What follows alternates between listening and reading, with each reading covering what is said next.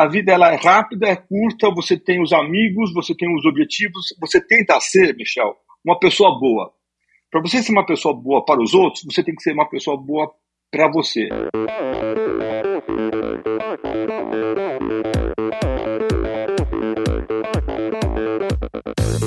Olá, eu sou Valerie Melo. Aqui é Luísa Batista. Oi, pessoal. Aqui é o Marcos Paulo Reis. A Camila Nicolau. Aqui é a Marina Chevalier Santos. Olá, aqui é o Alexandre Birman. Olá, eu sou o Vini Canhedo. Oi, aqui é a Carol Barcelos. E, e esse é o Podcast. Sou Michel Bogli e aqui no Endorfina Podcast você conhece as histórias e opiniões de triatletas, corredores, nadadores e ciclistas, profissionais e amadores. Descubra quem são e o que pensam os seres humanos que vivem o esporte e são movidos à endorfina.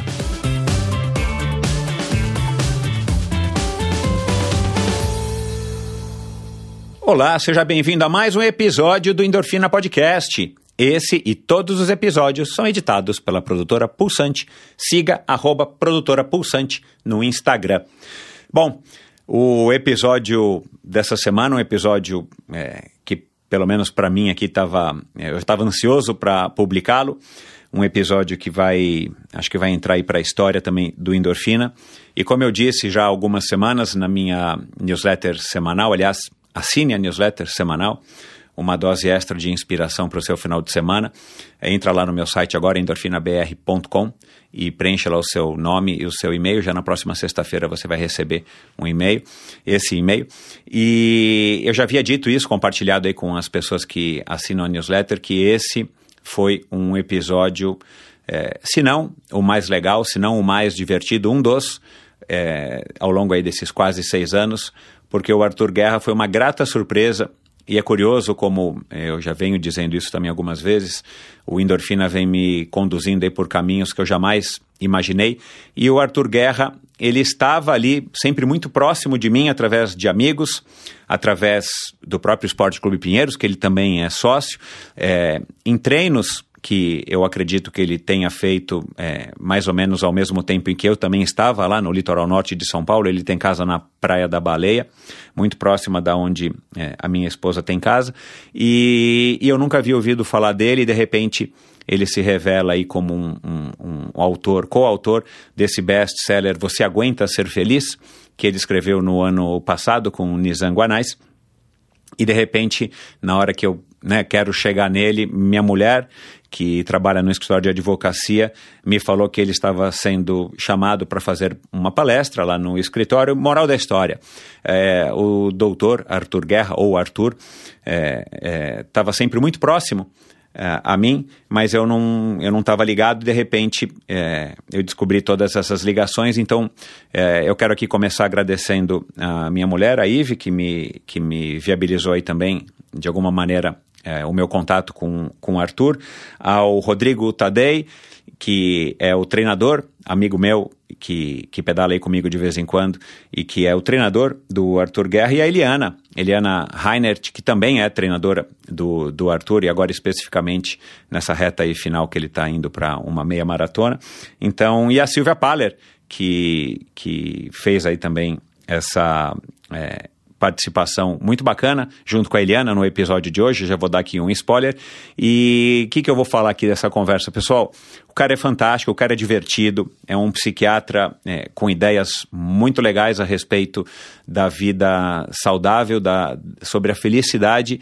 E no livro dele, eu não vou aqui também ficar dando spoiler é, sobre o livro, mas talvez você já tenha lido, e se não leu, deve ler, porque é um livro muito gostoso de ler, que ele escreveu ao lado do publicitário Nizam Guanais, a respeito da, da, dos pilares né, que tornam a nossa vida é, um pouco mais é, feliz se é assim que a gente pode dizer, que são uma boa alimentação, que é, é, dormir bem, que é ter hábitos saudáveis e dentro desses hábitos o esporte tem um peso enorme.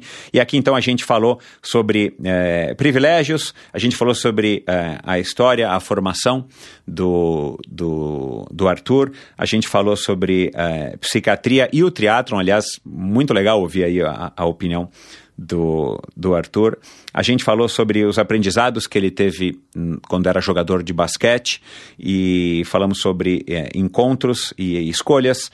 Ele, inclusive, falou sobre o Frank, que é o cachorro dele, um cachorro que, segundo ele, fala. Falamos sobre relacionamento, falamos sobre é, confiar na força do seu braço forte. Isso foi um, um, um, aprendizado aqui também, dentre tantos que eu tive nessa conversa, foi um dos aprendizados que eu tive aqui com, com o Arthur.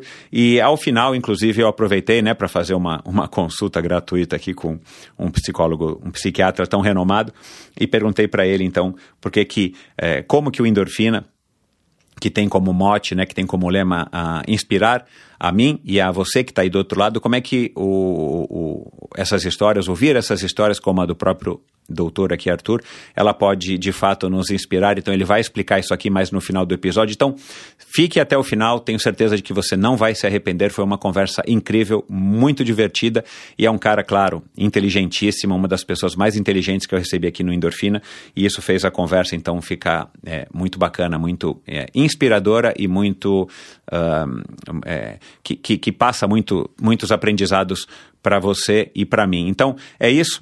Não se esqueça de sintonizar o Endorfina no seu agregador de podcast, nesse mesmo agregador que você está ouvindo aqui agora, e clicar no botãozinho mais, no botãozinho de seguir, no botãozinho de assinar. Você ajuda muito esse projeto. Lá no meu site, endorfinabr.com, você vai encontrar diversos links para os assuntos mencionados aqui, para as redes sociais, por exemplo, do, do, do Dr. Arthur, para o site dele e, e, e, enfim, e outros assuntos que a gente vai conversar aqui.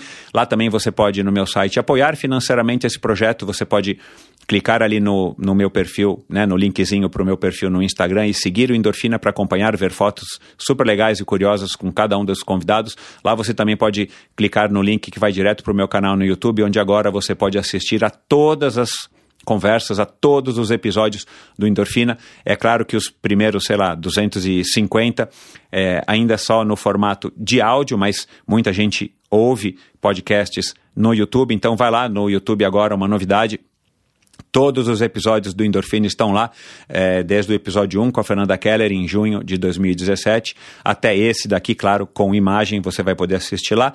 E lá no meu site também você pode assinar a newsletter semanal, então vai lá, assine a newsletter, tenho certeza de que você não vai se arrepender. E se por acaso você não gostar, basta né, se desinscrever dessa newsletter, mas é uma newsletter muito legal, um e-mail toda sexta-feira que eu envio, não muito longo, com informações que eu acho que são relevantes e pertinentes, não somente com o convidado da semana, mas também que podem te trazer aí algum tipo de inspiração. E é isso, vamos lá então para mais uma conversa incrível, mais um episódio para ficar na história do Endorfina com o Dr. Arthur Guerra.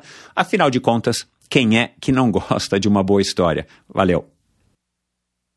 Meu convidado de hoje sentia-se inseguro quando garoto, muito alto e magro, achava-se feio. Para ele era comum ficar de segunda época, ou melhor, ficar de recuperação na escola, e chegou a suspeitar que sofria de algum problema mental.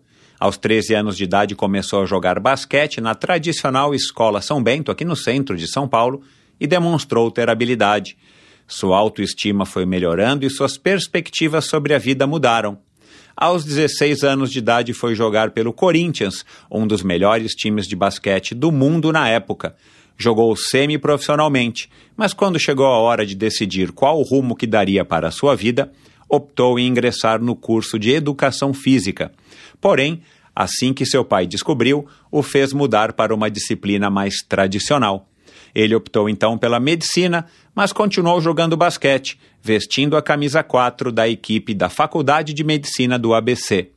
Formou-se em 1978 e a vida agitada, somada ao grande volume de trabalho que foi acumulando ao longo dos anos, o afastaram das quadras e de qualquer outra atividade física por longos 26 anos.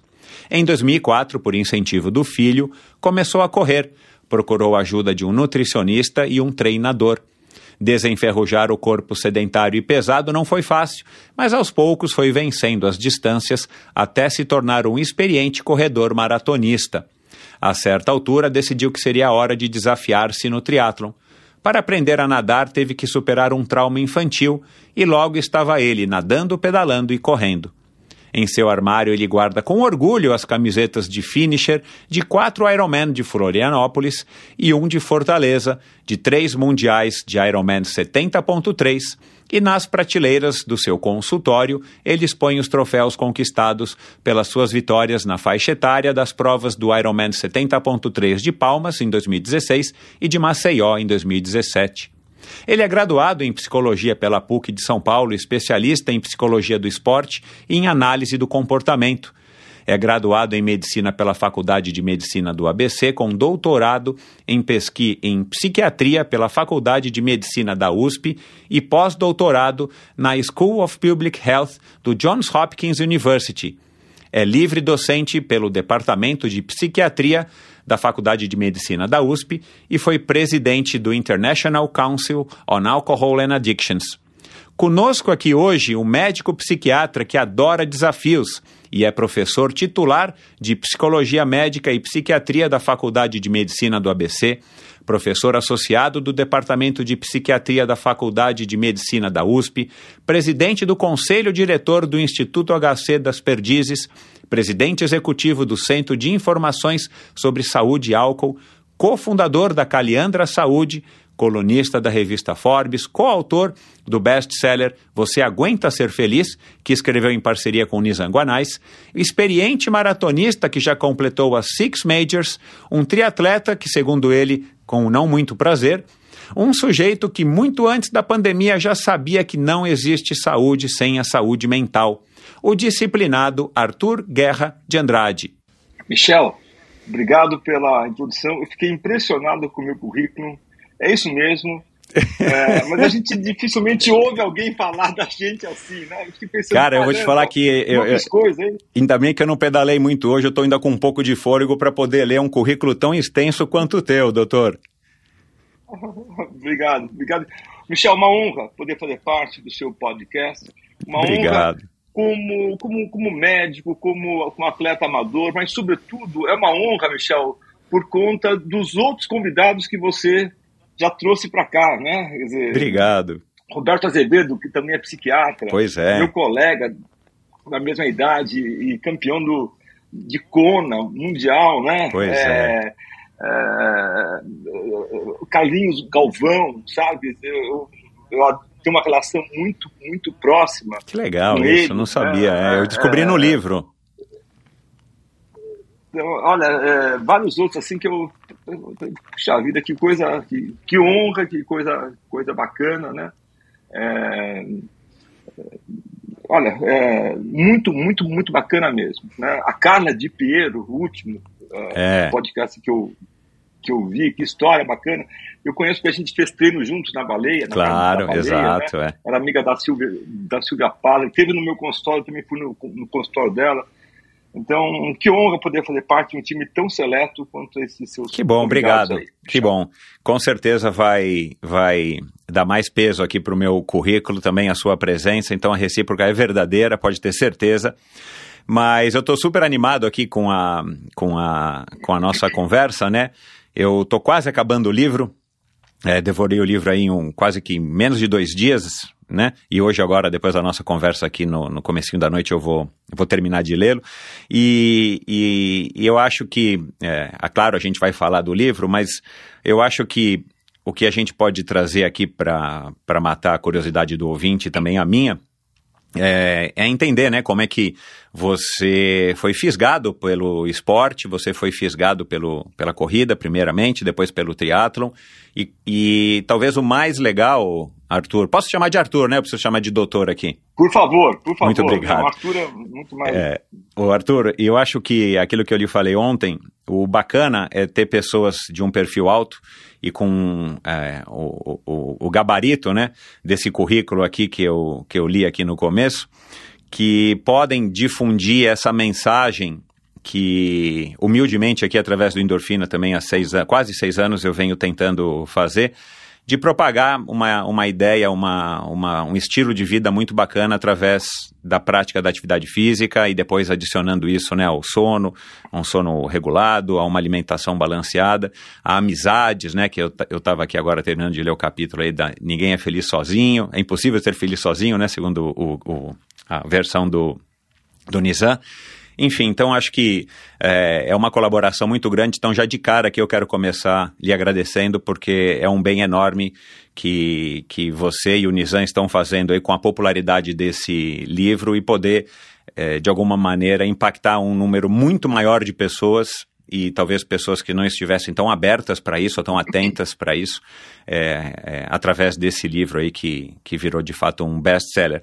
Agora, durante a minha pesquisa aqui, e, e, eu tenho esse hábito de fazer uma, uma pesquisa aí é, o mais aprofundada que, que eu consigo para poder conversar com os meus convidados, eu descobri várias coisas super interessantes, como que você é fã do, do rei Roberto Carlos, né? Talvez do Pelé também, mas não o rei Pelé, o rei Roberto Carlos que você teve o primeiro carro, uma Rural Willis, e que o seu cachorro é o Frank, que come gelo. Mas nada disso é tão, é tão é, relevante aqui do que eu receber alguém que frequentou a Universidade Johns Hopkins.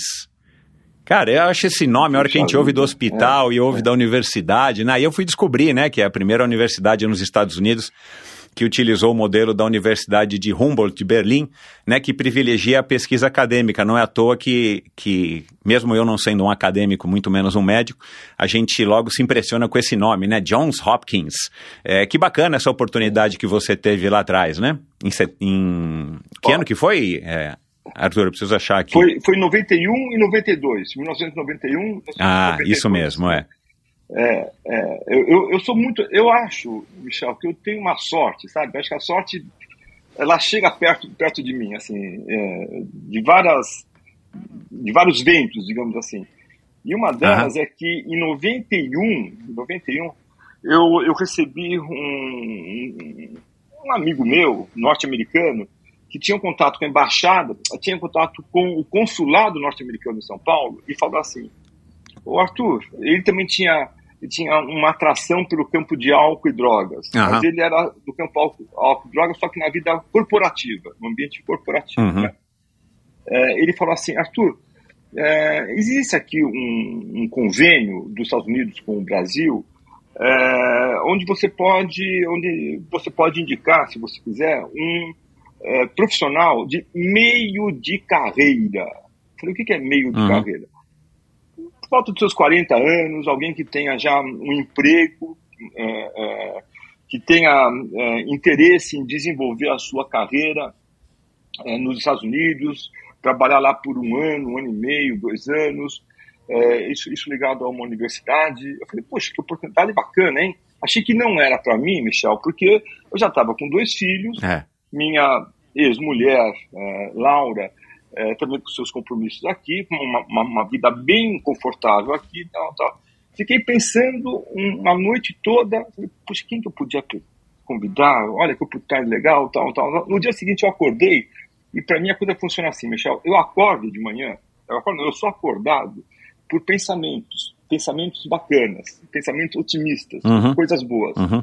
Não tem, não é pesadelo, não é coisa negativa, não é problema, coisas, soluções, né? Deu o pensamento assim, mas o querido Arthur, como se fosse uma voz falando para mim, assim, por que não você? Eu falei, mas eu? Mas eu sou o chefe do grupo, né? Eu tenho vários, vários médicos. Aí alguém falou assim, é, mas eu, eu acho que é você mesmo, viu? Eu liguei para esse é, norte-americano e falei, é, pode ser? Ele falou, é para você, é o seu perfil. Só que nós temos um pro, probleminha. É, nós estamos em abril, o curso começa em agosto e você deve sair daqui em junho, primeiro de junho. Mas não vai dar tempo, eu preciso me. Bom, aquela correria toda deu tempo e eu fui para lá. E a minha vida, Michel, ela se divide em duas metades, assim, de uma laranja. Uma vida profissional acadêmica antes de eu chegar na Johns Hopkins, em Baltimore. Ah, eu cheguei lá antes da minha família.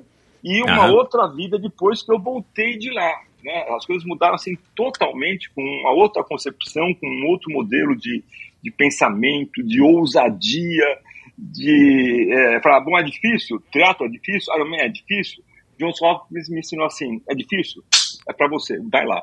Então, que legal! nunca tinha feito essa associação entre Johns Hopkins e Iron Man, mas acho que tem alguma coisa assim. Bacana. Que bacana, que privilégio, cara, que oportunidade. Eu vi, inclusive, no seu Instagram uma foto, né, da Stephanie e do Arthur ainda é, quase adolescentes ali, que você colocou que eles estavam em Baltimore, provavelmente isso, 91, 92, é. É, é isso mesmo. Eles foram, foram educados lá, eles aprenderam a ler, tanto que meu filho, Arthur, voltou e ele não falava bem português, ele, ele Ah. escrevia inglês, né? É, Uau. e- e- Quantos anos que durou isso, falou- Arthur? falava bem. Dois anos. Um, um ano e oito meses, dois anos, uma, uma coisa assim. né? É, o, o, o meu filho é, teve uma história bacana, porque ele chegou, ele não falava inglês, Uhum. nada. E lá são quatro quarters, Uhum. como um jogo de basquete, são quatro quarters, assim, né? Quatro bimestres, vai, digamos assim. Uhum. No primeiro ele foi muito mal, ele foi porque ele não, ele não Claro, entendia. não entendia nada. No segundo ele continuou mal e a escola chamou, me chamou, chamou a minha ex-mulher e falou, olha, acho que seu filho tem problema, deve ter um problema mental. Seu filho talvez tenha um, alguma dificuldade, ele não, ele não acompanha a gente, Uhum. ele não entende. Uhum. né? No terceiro ele começou a se recuperar e começou a estudar um pouquinho mais, tal, tal. No quarto ele acabou como eh, no, no terceiro bimestre ele acabou como student of the month, estudo do, eh, do, Do mês, mês. Estudante, estudante do mês, né? O melhor estudante e no quarto ele acabou como student of the year, o estudante do ano. Caramba, cara, o escola lá, estudante né? do ano. Tem um diploma bacana. Que legal, Então, cara, parabéns, que mérito, hein? Eu, eu, eu acho que a gente gosta de desafios, viu? Eu acho que nós somos. É, Então, tá no sangue, tá no sangue. Você herdou isso de você, você herdou isso de quem, Arthur? Eu não sei, eu acho que é meu pai, da minha mãe, sabe? Meu pai tinha um jeito assim bem. Meu pai tinha um jeito di- diferente, sabe? Ele era corretor de imóveis e era fazendeiro. Ele tinha uma fazenda numa cidade chamada Caiacanga, perto de Registro, é, no, Aham. no Vale do Ribeira. E a cidade 200 quilômetros de São Paulo tinha uma outra é, em Tabatinga, na praia Tabatinga, litoral norte, também mais de 200 Aham. quilômetros. Então ele passava bom tempo fora e eu acho que eu tinha que, logo aos 13, aos 14 anos de idade, eu tinha que fazer algumas funções que eram funções dele, como dar mesada para os meus irmãos, fazer compra, é, reunião de escola, sei lá. Eu acho que ele. é, a, a vida me empurrou para essas coisas é, Entendi. ousadas. assim, desde- Uhum. Uhum. e eu gosto Ô, disso, Arthur. eu acho que eu gosto É, já deu para perceber, né? Você é um cara que gosta de desafio e você disse isso algumas vezes no livro. Agora, é, em linhas gerais, é, uma pessoa com um currículo tão extenso, com tantas maratonas, né? Dois filhos já é, formados, né? Você me disse que eles estão com 38, 39, 40 anos. É, e um psiquiatra, né? Um, um médico psiquiatra. É, é um currículo muito extenso e muitas experiências, né, no, no alto aí dos seus 68 anos. Mas em linhas gerais, assim, né, tirando o crachá, tirando o jaleco, como é que você se define? É possível? Nossa, que pergunta difícil! Vamos, vamos, vamos definir os papéis aqui, olha. O psiquiatra sou eu, tá? Desculpa, doutor, não tenho Eu essa vou- intenção. Eu vou, eu vou, eu vou, eu- vou denunciar você para o Conselho Regional de Medicina como prática ilegal da medicina. Nunca ninguém me perguntou isso. Charlatanismo, caramba, né? charlatanismo na, no Spotify. Ai, ai. Não, tá bom, podemos bacana, passar. não. Podemos, podemos, eu- Não, não, não. Eu quero, quero responder, imagina. Aham. Você não vai deixar eu responder isso aí? Para mim é uma honra. O, o, o Michel, em primeiro lugar, não, que pergunta bacana, né? Como que eu me defino, assim? Ah, tira crachá, tira jaleco, etc. Tal, assim, ó. eu me defino é, como um cara privilegiado, acho que eu sou privilegiado, sabe? Quer dizer, é, eu ter nascido em São Paulo, nessa cultura, ter estudado do- em colégios bons, ter ido para Johns Hopkins, ter tido filhos maravilhosos, um primeiro casamento bacana, o segundo casamento eu ter que falar mais, mais bacana ainda. Exato, é. senão Eu vou, eu vou comprar. Eu também falo isso, eu também falo isso. É, eu, eu me defino assim com um cara de muita sorte, sabe? De ter amigos. Acho que os meus amigos fazem a diferença. Para os meus amigos que levaram, me levaram para o triatlo, me ajudaram muitas coisas. Eu me defino assim como um cara que é, tem sorte de saber, de ter pessoas é, que são líderes de equipes. Então, ABC, USP, essa ONG chamada CISA, Centro de Informações sobre Saúde e Álcool, Hospital Sírio-Libanês, a minha, minha clínica particular, essa outra empresa que cuida da saúde mental das, das empresas, Caliano, são todas equipes que funcionam quase de forma, de, de forma autônomas, autônoma, é, e, e, eu acho que elas fazem a diferença. Então eu tenho, eu acho que eu sou sortudo, né? Assim, ao mesmo tempo, eu gosto de acordar cedo, eu sou disciplinado, eu sou metódico, eu fico com um caderno e eu fico tomando nota de tudo, porque é, eu não confio muito. Eu confio na minha memória, mas eu confio mais ainda no meu caderno, sabe? No uhum. caderno eu vou tomando o que, que, eu tenho que fazer, o que, que eu não tenho que fazer, quando que eu falo com essa equipe, quando que eu falo com a outra, aquele detalhezinho, etc, tal, tal. Eu me defino como um cara que procura ter uma comunicação boa, alguém me, me perguntou assim, mas qual, por que, por que, que deu certo? Por que, que deu certo? É, por que, onde você coloca a mão dá certo? Dá certo porque eu acho que eu consigo falar claramente aquilo que eu estou pensando em falar. E não fico fazendo caras e bocas, não fico supondo, não fico com uma linguagem psiqui, psiquiátrica, psicanalista do, do, envolvimento do ser inferior, do menos eu, sei lá, eu, tal, tal. Uhum. Eu tenho que falar claramente Aprendi isso, Michel, quando me separei, e aí eu tinha que dar aula. Eu era gago, né? É, ainda sou gago. Momentos que eu gaguejo, mas antes eu era gago assim de forma assim excessiva. Uhum. Eu tinha que dar aula. Então, com quem que eu treinava as minhas aulas? Eu treinava com uma moça que trabalhava na, na minha casa, com uma senhora, dona Lina, da minha idade. Só eu e ela. Eu dava a minha aula para ela. Eu tinha que dar aula até a hora dela entender é, é, quando ela entendia, a aula estava boa. Né? Ótimo. Né? Então, acho que isso me ajudou no livro também, sabe? Quer dizer, não adianta a gente falar difícil. É, é, aliás, como você também, né? Eu vi as suas entrevistas, eu vi os seus podcasts. A pergunta é clara e as respostas também são claras. Por isso que faz um sucesso, acho. Faz uma coisa bacana aí. Assim que Caramba. eu me defino. Bacana demais. É, adorei, Arthur. Obrigado. E eu vou deixar para o final do programa mais um, uma curiosidade aqui para a gente entender como é que você foi de quase que um ídolo corintiano no time de basquete a um torcedor do Palmeiras. Mas eu aprendi também que isso é uma boa, uma boa estratégia de marketing para man manter o ouvinte é, ligado aqui no episódio até o final. Então, mais pro final a gente vai, eu vou querer descobrir isso aqui, como é que você foi de corintiano a palmeirense, assim, uma, uma mudança, pelo que eu entendo, bastante radical. Mas é, vamos começar aqui com a pauta agora, vamos falar sério. O, o Arthur, uma curiosidade aqui já é, de algumas que eu vou tentar é, tirar aqui durante a nossa conversa. E você disse no, no seu livro, a certa altura, que nos campeonatos mundiais de 70.3 que você esteve, você conheceu pessoas da sua faixa etária, né, na sua categoria, que se dedicavam, acho que a gente pode dizer que profissionalmente ao esporte, né? Pessoas que já estavam aposentadas ou que nunca trabalharam ou que estruturaram suas vidas para isso.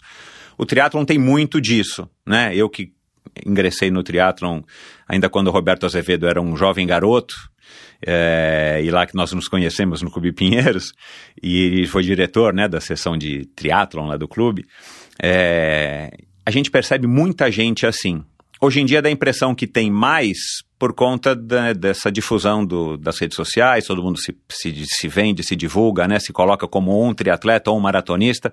É, e o triatlon tem um pouco dessa característica, falei recentemente num episódio, não lembro agora exatamente. É, ah, foi no último episódio do ano, com o Thiago Menucci é, que o triatlon tem essa característica, né? A pessoa se intitula triatleta, né? Quando o cara joga tênis de final de semana lá no clube, ele não diz que ele é tenista, ele é um médico psiquiatra que joga tênis no final de semana, né? É, ou sei lá, ele nada nas horas vagas, ele não diz que ele é um nadador, né?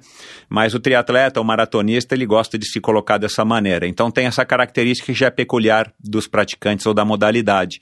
Mas a minha pergunta é a seguinte: tem alguma relação pelos seus anos aí, 15 anos mais né, de experiência, 16 anos de experiência aí no, no, no triatlo e também nas maratonas, existe alguma relação entre a psiquiatria e o triatlon? Boa pergunta também. É... Sim, todo mundo que vai para o triatlo é meio louco. Então, Então. Olha lá, não sou eu que estou falando, ó. É o médico Johns Hopkins aqui, ó. É brincadeira, né? É, é brincadeira. Não, não menos Roberto Azevedo também é psiquiatra. Não, então, é nós falamos. ai, ai. ai, mas, mas atrai, atrai, né? Atrai, né, Arthur? Assim, tem alguma coisa num componente no triatlon que é meio psico, psicótico. Tem, tem. É, não, tem. Assim, é, a psiquiatria, o que é a psiquiatria? A psiquiatria é o ramo da medicina que cuida das pessoas com transtornos, com problemas, com doenças mentais. Né? Na medicina, existem hoje, acho que 37, 40 especialidades entre clínica médica, pediatria, ortopedia, neurologia, neurocirurgia, tudo. Tem uma delas, que é justamente a psiquiatria, que lida com uma parte é, da medicina que a gente não consegue palpar, que a gente não consegue ver, que não tem um exame específico uhum. Fala, é. olha, essa pessoa tem essa doença, com esse diagnóstico, vai tomar aquele remédio. Assim. A gente lida com que se falava no passado, Michel, com a alma, né? com uma coisa de dentro, uma coisa assim que você não consegue perceber, mas você sabe que existe, mas você não consegue exatamente é, fazer os diagnósticos assim, tá? Quanto mais a medicina se aproxima, quanto mais a psiquiatria se aproxima da medicina, melhor. Quanto mais ela se afasta e vai para outros campos, ela fica mais vulnerável, fica mais frágil é, em relação é, a isso, a isso daí, né? ah, uhum. Dizem que só vai para psiquiatria quem, dos estudantes de medicina, né, você tem no sexto ano, são seis anos, no sexto ano você tem que definir que área que você quer, quer fazer, que área que você vai fazer residência. Os, os, os outros que não fazem, que não fizeram psiquiatria, falam assim, ó, só vai para a psiquiatria quem já tem uma telha a menos, quem tem algum problema, por isso que gosta é, é, desse assunto que é comportamento, saúde mental, doença mental, coisa que a gente não consegue ver exatamente, etc. O que, que o triatlon faz, né? O triatlon, por isso que acho que me deu uma, uma ligação, assim, o, o triatlon gosta da disciplina, o triatlon go, gosta, né, é, de você ser ousado, ser ambicioso, obviamente que o mais humilde dos homens ou das moças não vai falar, ah, eu vou nadar, pedalar e correr, né? Tem que ter essa, essa ousadia, é, muitas vezes, no meu caso, também é do Clube Pinheiros, também sou do Clube Pinheiros, é, o triatlon é, me recebeu de forma calorosa com os meus amigos, isso fez toda a diferença, né, porque eu não sabia muito, eu sabia tênis, vai, tênis de, de, de corrida, mas não sabia... É. É tipo um outro universo. Sim, é. a bicicleta, roupa de neoprene, inscrições para a prova, Ironman em Floripa, eu fiz quatro lá, viu? É. Paulo três, mas foram quatro lá, né? Ah, foram quatro, perdão, sai. Ah, é. é. A logística, né? A alimentação, tudo. É, então, o, o, o, e, e, essa sensação de êxtase no final, quando você completa a prova, quando você bate o seu recorde pessoal, quando você ganha uma vaga para o Mundial, é, quando você está lá no Mundial, né? É, assim, você vê e, e, você sabe que cada um, cada uma das pessoas que está lá com você também tem a sua história, também tem o seu, tem o seu perfil, como se fosse cada um um paciente psiquiátrico, né? É, é, então é uma coisa bacana. Eu vejo assim como uma conexão grande entre psiquiatria e o triatlo. Bacana, cara, porque eu também, assim, né, de novo, não sou médico, estou longe disso, mas assim, eu percebo que existe um, um perfil que, que eu acho que, né, o, o triatlon atrai, o triatlon atrai muita gente, hoje em dia muito mais, mas os que ficam mesmo, os que se dedicam mais, acho que tem um, um, um perfil um pouco mais restrito aí que, que ajuda a, a enfrentar a rotina, porque aí tem essa história, né, do, do triatlon, para você é, ser um triatleta, se considerar um triatleta, você vai ter que mudar muito o seu estilo de vida e aí isso acaba também incorporando, né, todos os outros fatores que, que envolvem a sua família, seu trabalho, suas amizades, como aí é, você falou aqui agora, né, da comunidade do, do triatlon pinheirense que te, que te recebeu muito bem. E isso acaba favorecendo, porque aquilo lá, a gente procura as pessoas que são semelhantes, né? Então, a hora que você encontra os seus semelhantes, ou você vai se assemelhando a eles, você fica naquela, naquele grupo, né? É, aliás, é um do, uma das receitas aqui mais pro final do livro isso, né? Que você tem que manter relacionamentos e cultivar os relacionamentos para que a sua saúde mental é, se mantenha saudável, né? É, mais para frente a gente vai falar disso. Agora, essa tua relação aí com o basquete, quando você tinha 13 anos e começou a jogar, né, que você citou aí também no livro, é, foi uma coisa já de cara muito bacana, né, para melhorar a tua autoestima. Eu queria entender assim, o que que você viu naquela época que o basquete te trouxe, te trazia na época, que, que fez você de fato ficar no basquete e começar a vencer a sua baixa autoestima e poder, enfim, evoluir também como, é, não somente como um jogador, mas também como um garoto aí que estava aí na adolescência, uma época difícil das nossas vidas, né? É, o basquete me deu uma oportunidade única, única na minha vida que eu aprendi e levei adiante, que é, eu pude entender duas coisas. Que o basquete precisa de você individualmente, você tem que definir as coisas. Você, mais se você é um pouco mais alto, se você tem mais facilidade, você tem responsabilidade em cima dessas coisas, porém você divide isso com o seu time. Né? O, quando eu morava em Baltimore, em 91, 92, o, o time de basquete show daquela época era um chamado Chicago Bulls. É, e o jogador era é. Michael Jordan. Uhum. Né? Uh, e eu pude, pude ver o meu filho Michael Jordan jogar. Né? Que legal. É, e, o Michael Jordan, ele falava assim, é, tinha, tinha umas frases, os norte-americanos têm umas frases assim que eu gravo até hoje, sabe? É, o Michael Jordan tinha uma frase, Michel, que é assim, ó, é, para você é, ganhar um jogo, às vezes o jogador faz a diferença. Mas para você ser campeão da NBA, é o time que faz a diferença. Nossa Bacana. senhora, sabe? Então, aquele tipo de conceito que eu fui ver mais tarde, eu entendi precocemente quando eu tinha 13, 14 anos. Uhum. E aí eu recebi, é, naquela época tinha é, jogos entre as escolas, tal, tal, tinham esses benditos olheiros, né, os caras que já ficavam lá vendo que jogador que tinha, tal, tal, e eu recebi convite para ser militante é, em, em, clubes. Uhum. Fui ser militante num clube que era perto da minha casa, o clube paulistano. Uhum. Muito bacana, hoje totalmente num outro contexto, né, um clube só de, de pessoas brancas, né, naquela é. época, pessoas assim, uma classe média, é, ou média mais alta, sei lá, era um outro contexto, estou falando aqui em 1970, vai. É, e lá eu também me destaquei, fui jogando bem, tal, tal, tal, tal, tal. E eu recebi um convite, pra, naquela época, o clube é, campeão mundial de basquete era um clube, clube, do Brasil chamado Corinthians. Com Vladimir, Rosa Branco, Biratão, os, os, os nossos ídolos.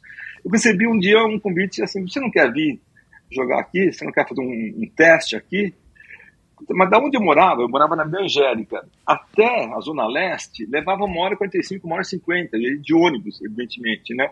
Tinha que fazer isso escondido do meu pai. Meu pai não autorizava jogar basquete, disse que eu tinha que estudar. E eu, às vezes, eu não tomava banho para não chegar em casa é, tudo, tudo limpinho e deixava a roupa fora do, do apartamento lá para ele não ver, né? Meu pai sabia, né? Então, meu pai é, não, não aprovava, né? É, não aprovava é. o, o, jogo de forma geral porque achava que eu tinha que, estu que estudar.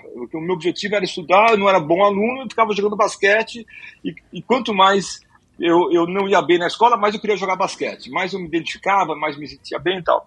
Aí eu recebi um convite é, para fazer um, uns treinos lá no Longe para Chuchu, é. é. Uma hora e cinquenta, duas horas da, da, da Angélica de ônibus, né?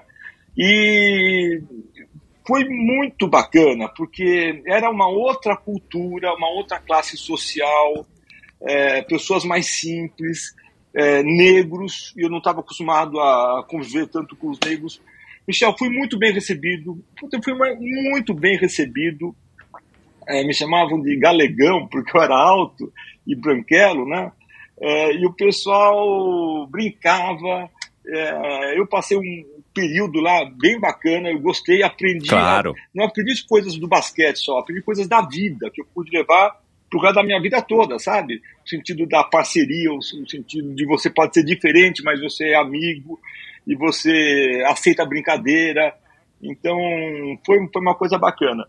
É, mais tarde, já na universidade, no que a gente chama de JUPS. JUPS são Jogos Universitários Paulistas, né? Eu estava dependendo da seleção de Santo André, é, jogador de basquete, também sendo do ABC. Então, estava uhum. jogando contra, eu acho contra Osasco, se não estou enganado, ou contra, não sei, contra um, uma cidade próxima aqui e tal. E os caras que eu tava, tinha jogado antes estavam jogando contra eu. E brincavam comigo. Assim, você ainda insiste em jogar basquete, Arthur? Você... Nossa senhora! Você, você já era ruim naquela época. De fato, eles eram bem menores do que eu. E se continua insistindo ainda. E eu falo assim, ó, tô treinando só para pegar você no jogo, tá, seu viadinho? Eu vou te pegar, tá? Você não uhum. vai fazer sexta porque eu vou. E a gente estava bem, não sei mais o que. Perdemos o jogo. Por quê? Esses dois é, super bacanas, eles seguiram já para o caminho profissional, né? E eu não, eu fui fazer curso de medicina, não sei mais o que, tal, tal. Então a vida é tão bacana, a vida dá tantas oportunidades para você conhecer gente diferente. E um dia eu ouvi uma frase, Michel, que é, eu gosto, que é o seguinte: a uhum. vida é feita de encontros. Você e eu, é o encontro que nós uhum. estamos tendo agora, né? Ou você e os seus ouvintes é um encontro também, né? E de escolhas. É, podia ter uma outra pessoa aqui, dizer, não seria comigo, né? Ou eu podia estar numa outra atividade, uhum. só faltava jogar basquete, fazer teatro, não, eu devia estar fazendo alguma coisa como médico, né?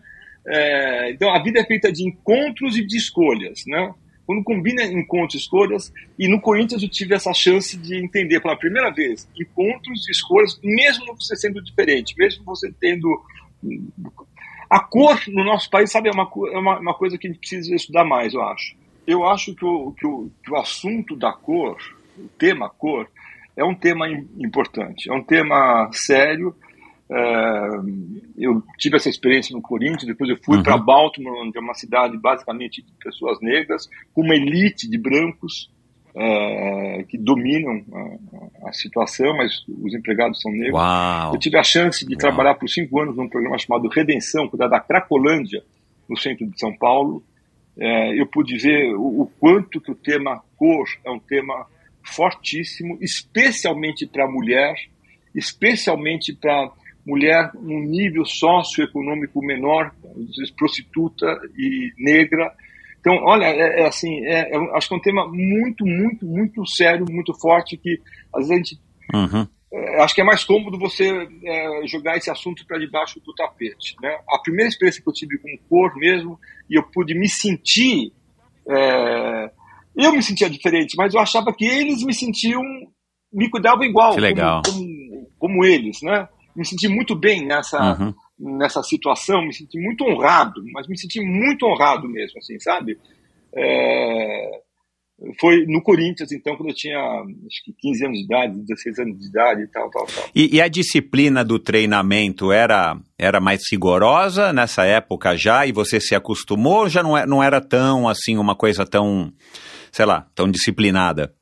É, vinha de três formas a disciplina. Ela vinha assim porque você tinha que chegar antes e tinha que conviver dentro dos códigos, né? É, por exemplo, quando estava no Corinthians, e você é, era inadmissível você chegar atrasado. Então todo mundo chegava antes. Todo mundo chegava antes e ficava treinando antes. Treinava mais tempo. Número dois, você comia o que tinha naquela época, que era sanduíche de mortadela com manteiga e um, um copo de leite. Eles davam um copo de leite assim e o sanduíche de mortadela com manteiga. E a gente se divertia com aquilo, era bom demais. Né? Uhum. Três, você ficava, Michel, é, muito próximo dos seus ídolos. Você dividia o vestiário, você olhava os caras entrarem, você, você a, a, distância do seu ídolo é, era uma distância física, assim. Você podia conversar com ele, né? Tinha uma, uma, uma coisa assim, você estava próximo e o ídolo naquela época ele dava um modelo de, de estilo de vida. Ele dava um modelo de não beber, de não fumar, é. de fazer exercício, de treinar, não sei mais do que, tal, tal. Um pouco diferente dos esportistas que nós temos, alguns esportistas famosos que nós temos hoje, né? Era, era uma coisa assim, então você, você, você se vangloriava, você falava, puta, que bacana eu poder. Sabe que o, o, o Biratã falou: o seu arremesso está torto, hein, ô feião? Hã? Tá torto É assim que faz, ó. Nossa senhora, ele me ensinou, não sei mais o que. Tá? Aí quando você fazia igual, você apontava, obrigado, né? Também vou te ensinar um dia. Mas, sei lá, umas brincadeiras assim e tal. Mas era uma coisa muito bacana. Então, essa, essa proximidade. Então, eu acho que a gente treinava uhum. mais. Por isso que não dá para ser profissional no Brasil. Né? Por isso que não dá para você ser médico e jogador de uhum. basquete uhum. ao mesmo tempo. Né? Não dá, porque a, a medicina exige muita coisa e o basquete também exigia muita coisa, né?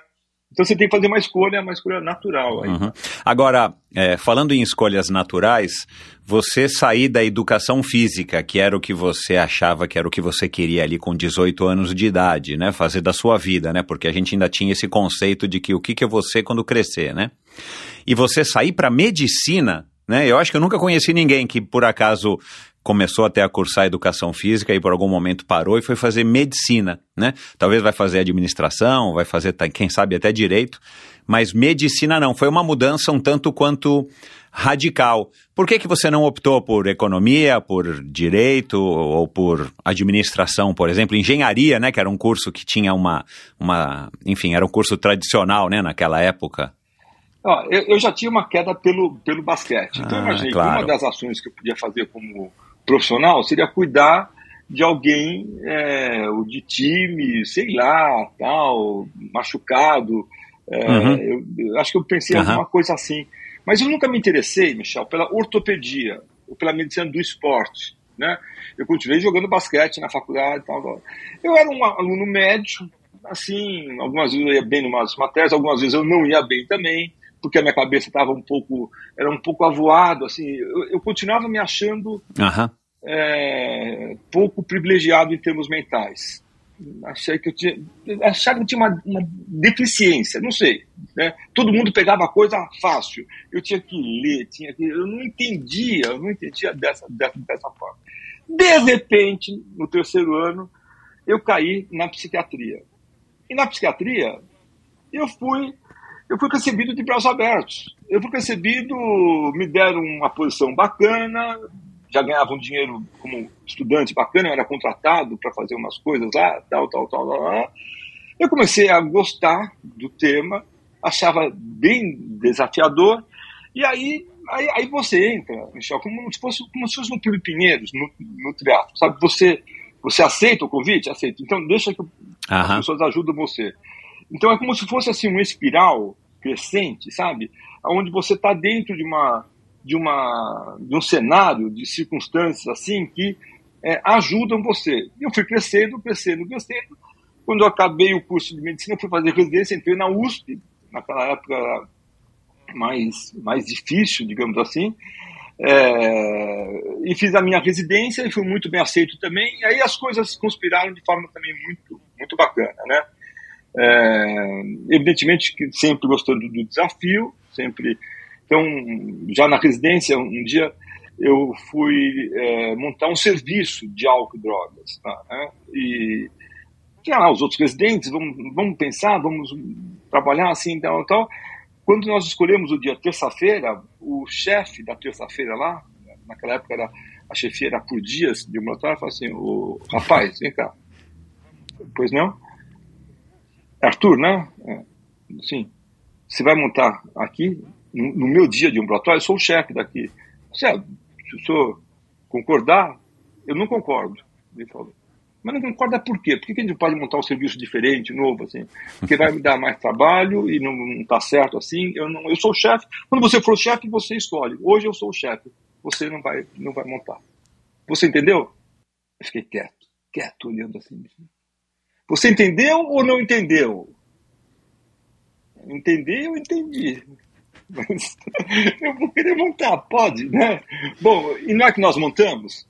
Nós montamos uma coisa bacana, tal, tal, tal. Então, acho que esse, essa postura de aquilo que é, dentro do bom senso, dentro claro. do lado racional, dentro daquilo claro. que é possível, né? Não é, não é, é, é e, e, quando, quando alguém fala é, como no, no, livro lá, como alguém fala em Fortaleza, lá, sem roupa de borracha, vai até aquela escuna lá, a dois quilômetros, e volta, né, como o, o Galvão falou, né, é, eu falei,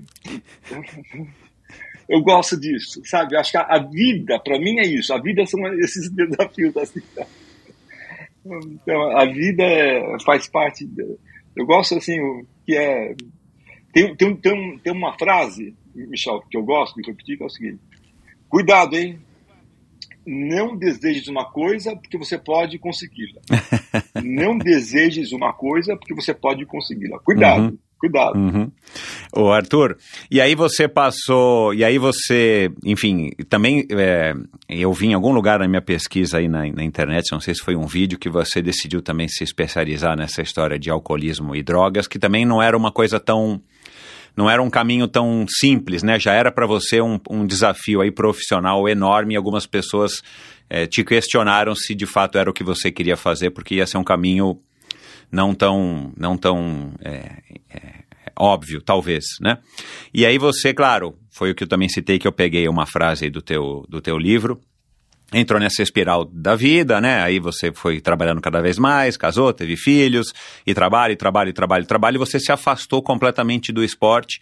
E depois aí, pelas minhas contas, foram 26 anos, quando você foi chamado aí pelo Arthur, teu filho já, é, é, o filho mais velho, né? Naquela altura, já um, quase que um adulto. Falou, pô, pai, você tá sedentário, você tá fora de forma, né, e tal, vamos fazer alguma coisa. Aí, você, aí caiu a ficha. Por que, que foi esse chamado? Eu já tive aqui um outro convidado também que o, o, o filho chegou para ele e falou: pai, você vai, você vai morrer?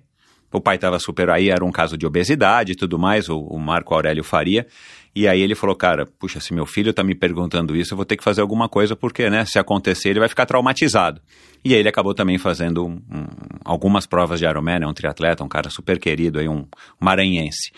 Um, como é que foi esse processo na tua cabeça? Primeiro, passar tanto tempo sem fazer nenhuma atividade física, e eu imagino que nesse período talvez você se tornou sócio do Clube Pinheiros, né? Você sendo sócio daquele paraíso aqui no meio da cidade de São Paulo, é, onde todo mundo pratica alguma atividade física, né? Por menor que seja, e você passou tantos anos afastado e de repente num, né, num, num gatilho que é importante, mas um gatilho é, é, depois de vinte e poucos anos, você resolve, bom, agora eu vou. Quais foram os, os, os fatores que te mantiveram tanto tempo afastado? É, assim, como é que você reagiu a isso? E o que, que foi, então, que, que o, o universo conspirou para que você, então, resolvesse fazer alguma coisa quando o Arthur te chamou na chincha? É. Eu, eu, eu, sempre tive uma relação muito próxima, tenho uma relação muito próxima com o meu filho. Né? Uhum. Os, os, meus filhos, a Stephanie também. Né? É, é, diferente. A Stephanie é mais de personalidade, o Arthur é mais de ação, né? Uhum. É, eu ouço o que eles falam, né? É, e eles me criticam em algumas coisas, né? Redes sociais, agora que eu tenho vários seguidores, olha pai, calma, não sei, oh, não sei mais o quê. É, mas é bom receber crítica dos filhos, né? Às vezes a roupa, sabe, como eu tô, tá com uma camisa meio, meu, você é um médico, né? Fica assim, tal, tal, tal, né? Mas não, é, não são eles só, sabe? São os meus amigos também. Os meus amigos, muitos amigos do, do teatro, são 10 anos mais, mais jovens do que eu, né? É, então, é gostoso você fazer a prova, tal, tal, e é gostoso, sendo 10 anos mais velho, chegar na, na frente deles. Nossa, Ainda tem se isso. ele chega na minha, na minha frente, né? e aí um fica zoando com o outro, né? Um fica assim, puta, meu. Tá? Aí quando você tá correndo, eu, eu, eu vou melhor na corrida, né? Quando você tá chegando perto, no final, lá, você passa na frente, ao lado de um amigo e fala assim, tá difícil, né? Vambora, campeão. Vamos nessa, vem comigo, né? Xinga assim, tal, tal, tal. Mas é muito, é muito bacana. O Fernandão é um cara, então, por exemplo, que, que reclama com toda razão que às vezes eu estava fazendo os vídeos com umas camisetas de Iron Man. É, ah, é, sim. É. Do campeonato mundial. Tal. Arthur, você não representa o Iron Man. Tire essa marca aí é, da sua camiseta, sabe? Ah, é, tá. Fica uma coisa mais. Porque ele faz vídeos, né? Ele trabalha com produtora de vídeos. Né? Então, sempre me dando broncas assim, sabe? Ou às vezes eu falo uma coisa que não está muito clara, não deu para entender, né? É, então, é, é, essa parte assim. bacana. Meu filho chegou para mim um dia e falou: Ô pai, você tá meio paradão, tá meio gordo assim, então. então é, vai, vai nesse cara aqui chamado Tubarão. Ricardo Ah, Bacite, legal. né? Reinaldo Bacite. Reinaldo fui. Bacite. É, o, ele é bem, o tubarão é bem enfático, assim, também. Me Super, deu um é. monte de coisas aí, tal, tal, um monte de vitamina, não sei mais do que, tal, tal. Eu comecei a fazer, mas eu não, não, não perdi peso, nada. Voltei lá e falei, pô, você tá me dando coisa que eu não tô perdendo peso. Ah, então, procura esse cara aqui chamado Ricardo Cardoso, Caco. O Caco. É um cara do Lá do Pinheiros, clube. É. Do clube. Aliás, É, eu gravei e o com o- Caco- o tio dele, né? Com o Cid, com o irmão do, do pai dele, o Ari. Com, o Cid. Que é um cara É, que um dos caras isso. responsáveis pelo começo do teatro no Brasil. Depois ouvi lá nas suas idas para baleia. É uma história muito legal é, também. eu vi, eu vi, eu vi. É, e o Caco, o Caco me, foi o primeiro técnico que eu tive, me, ele, ele dava musculação, Aham, é, ainda na academia antiga do clube, não é essa nova que Nossa, tem agora, né? aham. E co- começamos a fazer provinhas, sabe? Provinha de 5K, primeira prova de 10K, puxa, me lembro como se fosse hoje. Era uma prova no, no Ipiranga, prova dos bombeiros. Aham, tradicional, E no, é. No quilômetro 9, no quilômetro 9 era uma subida. a saída, assim, era uma descida, tal, tal. No quilômetro 9, eu, eu falei, mas Caco, peraí, é uma subida aquilo lá na frente? Ele falou, vamos, vamos embora. Eu não vou conseguir fazer, pô, mas vamos, Arthur, larga mão de ser chato, cara, eu falei, mas como que alguém faz uma prova com no quilômetro 9 tem uma subida, caceta, né? Depois eh, cheguei morto, assim, sabe? Falei, puta, não quero mais correr, pelo amor de Deus, não sei mais o que. eh, mas quando que é a próxima prova mesmo, né? Então, eh, e aí fizemos várias provas juntas, juntos, né? E depois ele me apresentou para Eliana Reiner, e aí a Eliana me recebeu em várias maratonas e E começou a tua Aí relação entrou. com, com a maratona aí, né? Que a Eliana é, é- é É. também uma super especialista, né? É, bem, bem bacana. Ela, ela me levou, eu fiz 16 maratonas, eu acho que ela, com ela, eu acho que eu fiz, eu fiz 13, e as outras três com o meu técnico de, de teatro chamado Rodrigo Tadei, Uhum. né? É, que também é do, é do clube lá, tal, tal, tal. E a Helena Uhum. voltou a me treinar agora, depois da É. pandemia, né? É, então eu estou inscrito na meia maratona de Lisboa, dia 13 de março. Que vai dia ser a- 12 é. de março. 12 de março. É, vai- é. Esse episódio vai ao ar um pouquinho antes da, da MEI, então quem sabe muita gente vai estar ouvindo aqui, você já vai ter feito a MEI, vai estar acompanhando aí o seu, o seu perfil lá no Instagram. Mas legal, deixa, de- já que Então, você agora- falou na... Ag- Pode falar. Agora eu vou ter que fazer a meia mesmo, né? Não tem quase ninguém ouvindo, pode ficar tranquilo. Vamos lá, ó, ó, ó, Arthur. ó, ouve aqui, ó. Arthur, querido, é com imensa, imensa satisfação e orgulho que eu estou gravando esse áudio a pedido para agregar e, e- e tudo que você vai né, ter aí de destaque quanto aos, aos seus treinos, quanto às suas atividades esportivas e tudo que você vai abranger. Eu, eu fico muito orgulhosa de ser a sua treinadora já há mais de 20 anos, dentro dessa sua característica tão singular que é a perseverança, que é você otimizar a sua vida em prol do seu bem-estar, da sua saúde e, consequentemente, da sua performance esses 20 anos. A, o nosso, a, nossa, a nossa troca tem uma empatia muito diferenciada, a gente se tornou amigos, você tem uma credibilidade imensa por tudo que a gente abrange no teu treinamento, nos momentos de lesão, nos momentos de performance, de conquista, do refinamento na hora que você está prestes a competir. E, e, e mais do que isso, a sua, a sua teimosia no sentido de se manter ativo, passa 5, 10, 15, 20 anos e você está a postos com novos desafios, desafios, como agora a sua ida à meia maratona de Portugal. Eu fico muito gratificada, muito orgulhosa de ser sua coach, sua treinadora, sua amiga, diante dessa sua capacidade de se renovar e, e, e buscar desafios e treinar muito duro, ter a sua rotina. E diante de todo o trabalho que você tem como profissional, psiquiatra, médico, você sempre destacou seu treinamento e a sua corrida é, tem, tem um papel, é, é, eu diria, como referência em todas as outras atividades que você faz.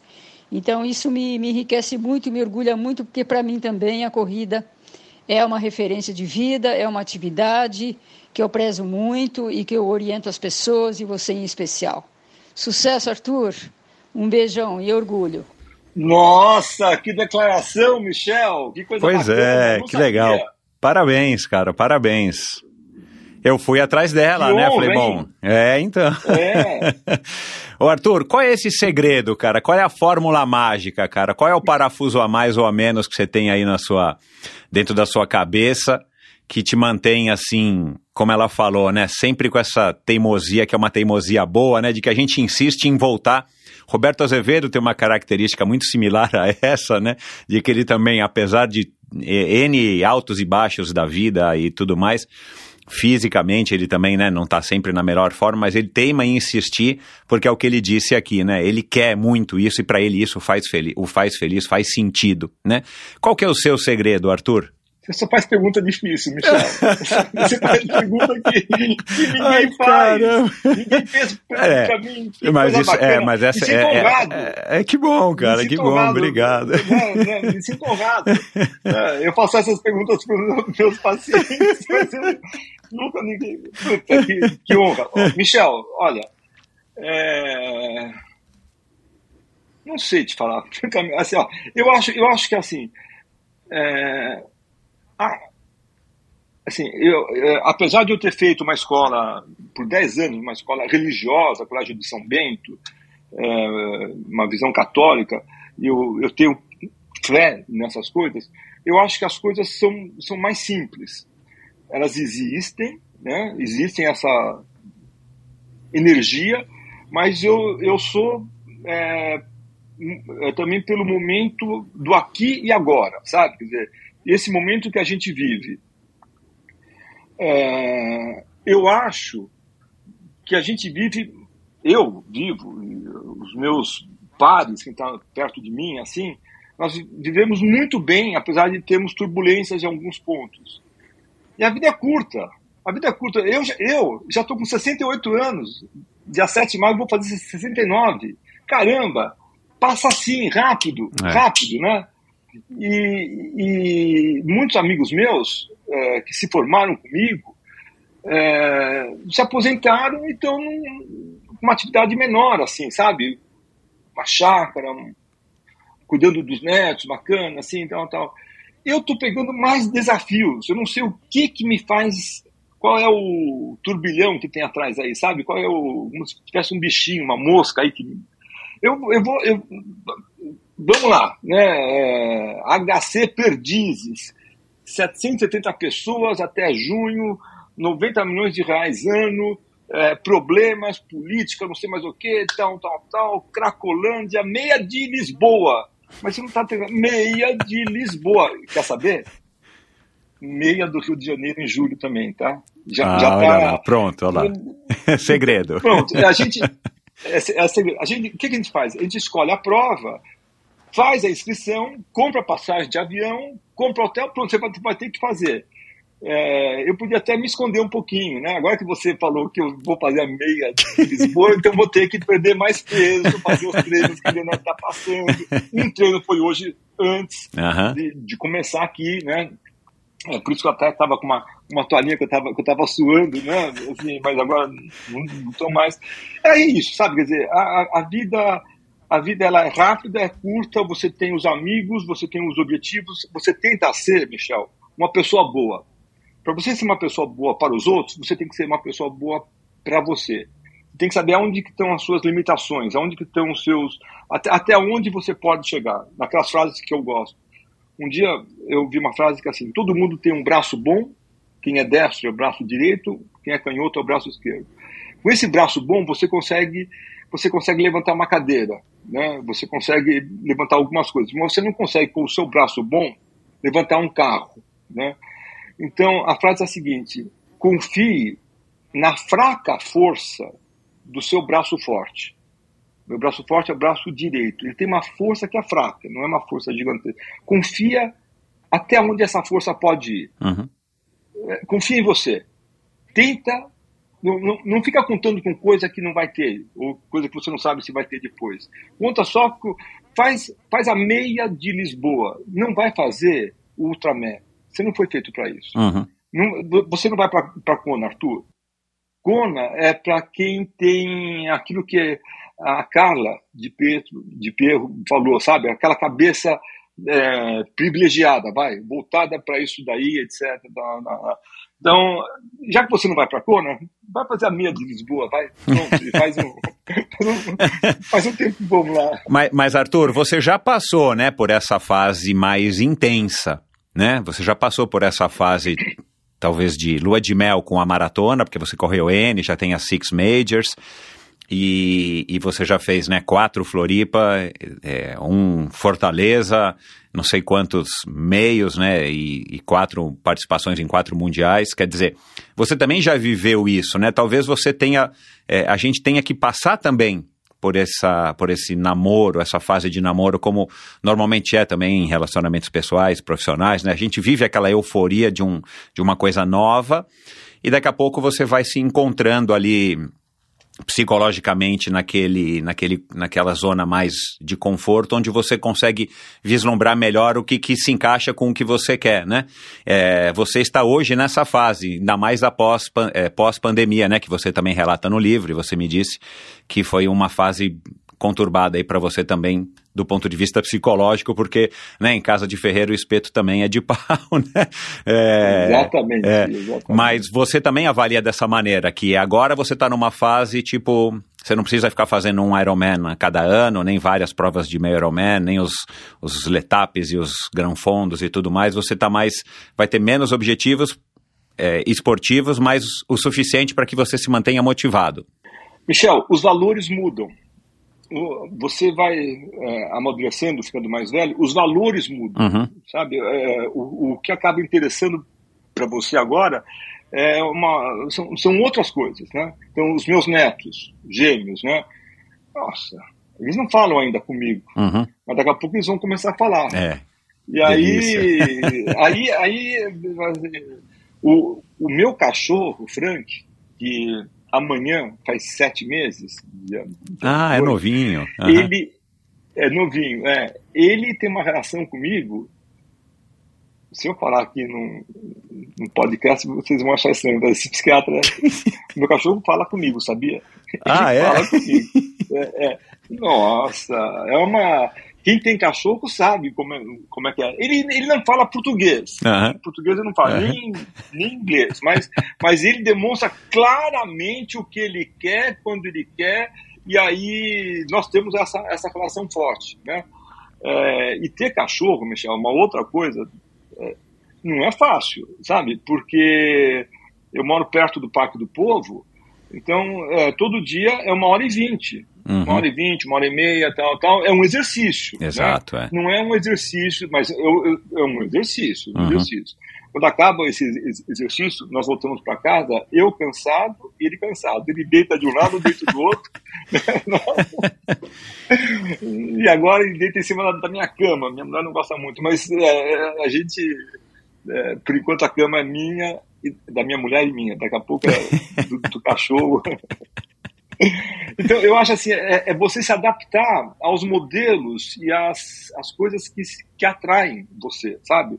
É, é, essas coisas mudam, não é sempre a mesma coisa o tempo, tempo todo. Uhum. E essa transformação, essa flexibilidade, você se adaptar a isso com uma certa agilidade, eu acho que isso faz a diferença. Uhum. Que, é, e, e, e, e é, faz a diferença e ao mesmo tempo não te força a fazer coisas que você um dia já fez, porque só porque um dia você já fez, você não precisa ficar fazendo elas eternamente, né? E te mantém, talvez aí, né, aqui tô, tô inferindo, mas é, pelo que eu li aí no livro, te mantém talvez num nível de felicidade é, mais elevado, né, ou de satisfação pessoal, né, porque uma das coisas que é, eu tenho aprendido aí, principalmente nesses últimos quase seis anos aqui à frente do Endorfina, é isso, é a gente poder aprender a, a, a alinhar expectativas, né, Arthur, se você aqui já assumiu que você não é um perfil, não tem o perfil é, barra é, tempo, barra vontade, é, para se tornar um, um, um campeão mundial em Kona, como foi o Roberto Azevedo, ótimo, você não vai se frustrar porque você não conseguiu Exatamente. a vaga. E a hora que a gente alinha as expectativas, fica um pouco mais fácil da gente é, se satisfazer com o que a gente conquista, e você fala algum, em algum momento disso no livro né? Que é estabelecer os objetivos é. e as competições para você são esses objetivos, mas não adianta você conseguir, é. você colocar como um objetivo que você vai fazer uma um Ultraman, se você não está hoje na fase que você está, mal fazendo uma maratona, né? É. Então isso é um, é um, é um grande, eu acho que é um, uma descoberta interessante, talvez um segredo, né? Para que a gente viva mais confortável do ponto de vista psicológico é não colocar é, grandes expectativas se você não tem a capacidade e o poder de, de cumpri-las, né? É verdade. Michel, no começo você me fez uma pergunta que até agora eu estou incomodado. é, algumas, né? Mas uma delas é qual a ponte entre o teatro e a psiquiatria? Lembra? Eu achei super bacana. É... Michel, é... O, o exemplo de não ir para Kona, porque não, não dá para ir mesmo, né? Uhum. Não dá em termos fisiológicos, em termos ortopédicos, né? Em uhum. termos de, de tempo, de treino, não dá, não dá, né? Não dá, não dá mesmo?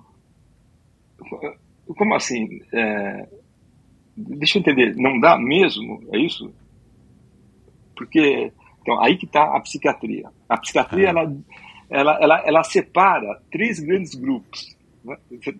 Deve estar gostando da psiquiatria aí. Ela, ela separa um grupo é, dos loucos, o louco de pedra, aquele cara que ouve vozes, que fica achando que é Jesus Cristo, que quer se matar, sei lá, um monte de coisa assim, tá louco, tá doente. Separa o grupo é, do outro lado, que é o grupo das pessoas, provavelmente como você, como eu, como muitos dos nossos ouvintes, problemas, pessoas que têm algum problema, às vezes de ansiedade, de sono, de, de relacionamento, tal, mas consegue tocar a vida, consegue trabalhar, consegue fazer esporte, consegue dar risada, consegue ter amigos. São os antigos, antigamente a gente chamava isso dos neuróticos, né? Pessoas que têm problemas, mas tocam a vida. E tem um meio aqui que não são nem os loucos nem os neuróticos. São aqueles que têm o que eles chamam uma psicopatia. O que é uma psicopatia? Psicopatia é, é como se tivesse uma, um, um, probleminha aqui, uma válvula a menos. Um, sabe, faltou uma, um, alguma coisa assim. É como se fosse um, um celular que nasceu com defeito já. Um pequeno desequilíbrio. Tem, tem, um pequeno que deve ser químico, né? Eu suponho. Coisas, Pode ser. Mas você consegue fazer as coisas sociais, você consegue ser professor, você consegue ser um advogado, você consegue ser um jogador, não sei mais o que e tal. Porque o psicopata fala assim, dizer, hum, hum não dá pra ir pra Kona? Mesmo? Olha, hein? Não dá por quê? Desculpa, vamos assim, vamos. Não dá por quê? Porque se eu treinar, se eu treinar mesmo, eu não sabia nada, nada. Ué. De repente eu tive que ir até aquele lugar lá e voltar, pô. É... Olha, quando, olha, não me, não me provoca. Eu falo assim pro meu cachorro, sabe? Olha, não, não, porque não adianta você tentar me morder, eu vou lá e mordo você, você entendeu? Eu vou morder você, né? É... Desculpa, deu aqui uma. É... Então, o psicopata faz isso. Ah, será que não dá para ir para a Kona mesmo? Será que não dá? Bom, o problema é que dá, dá. Né?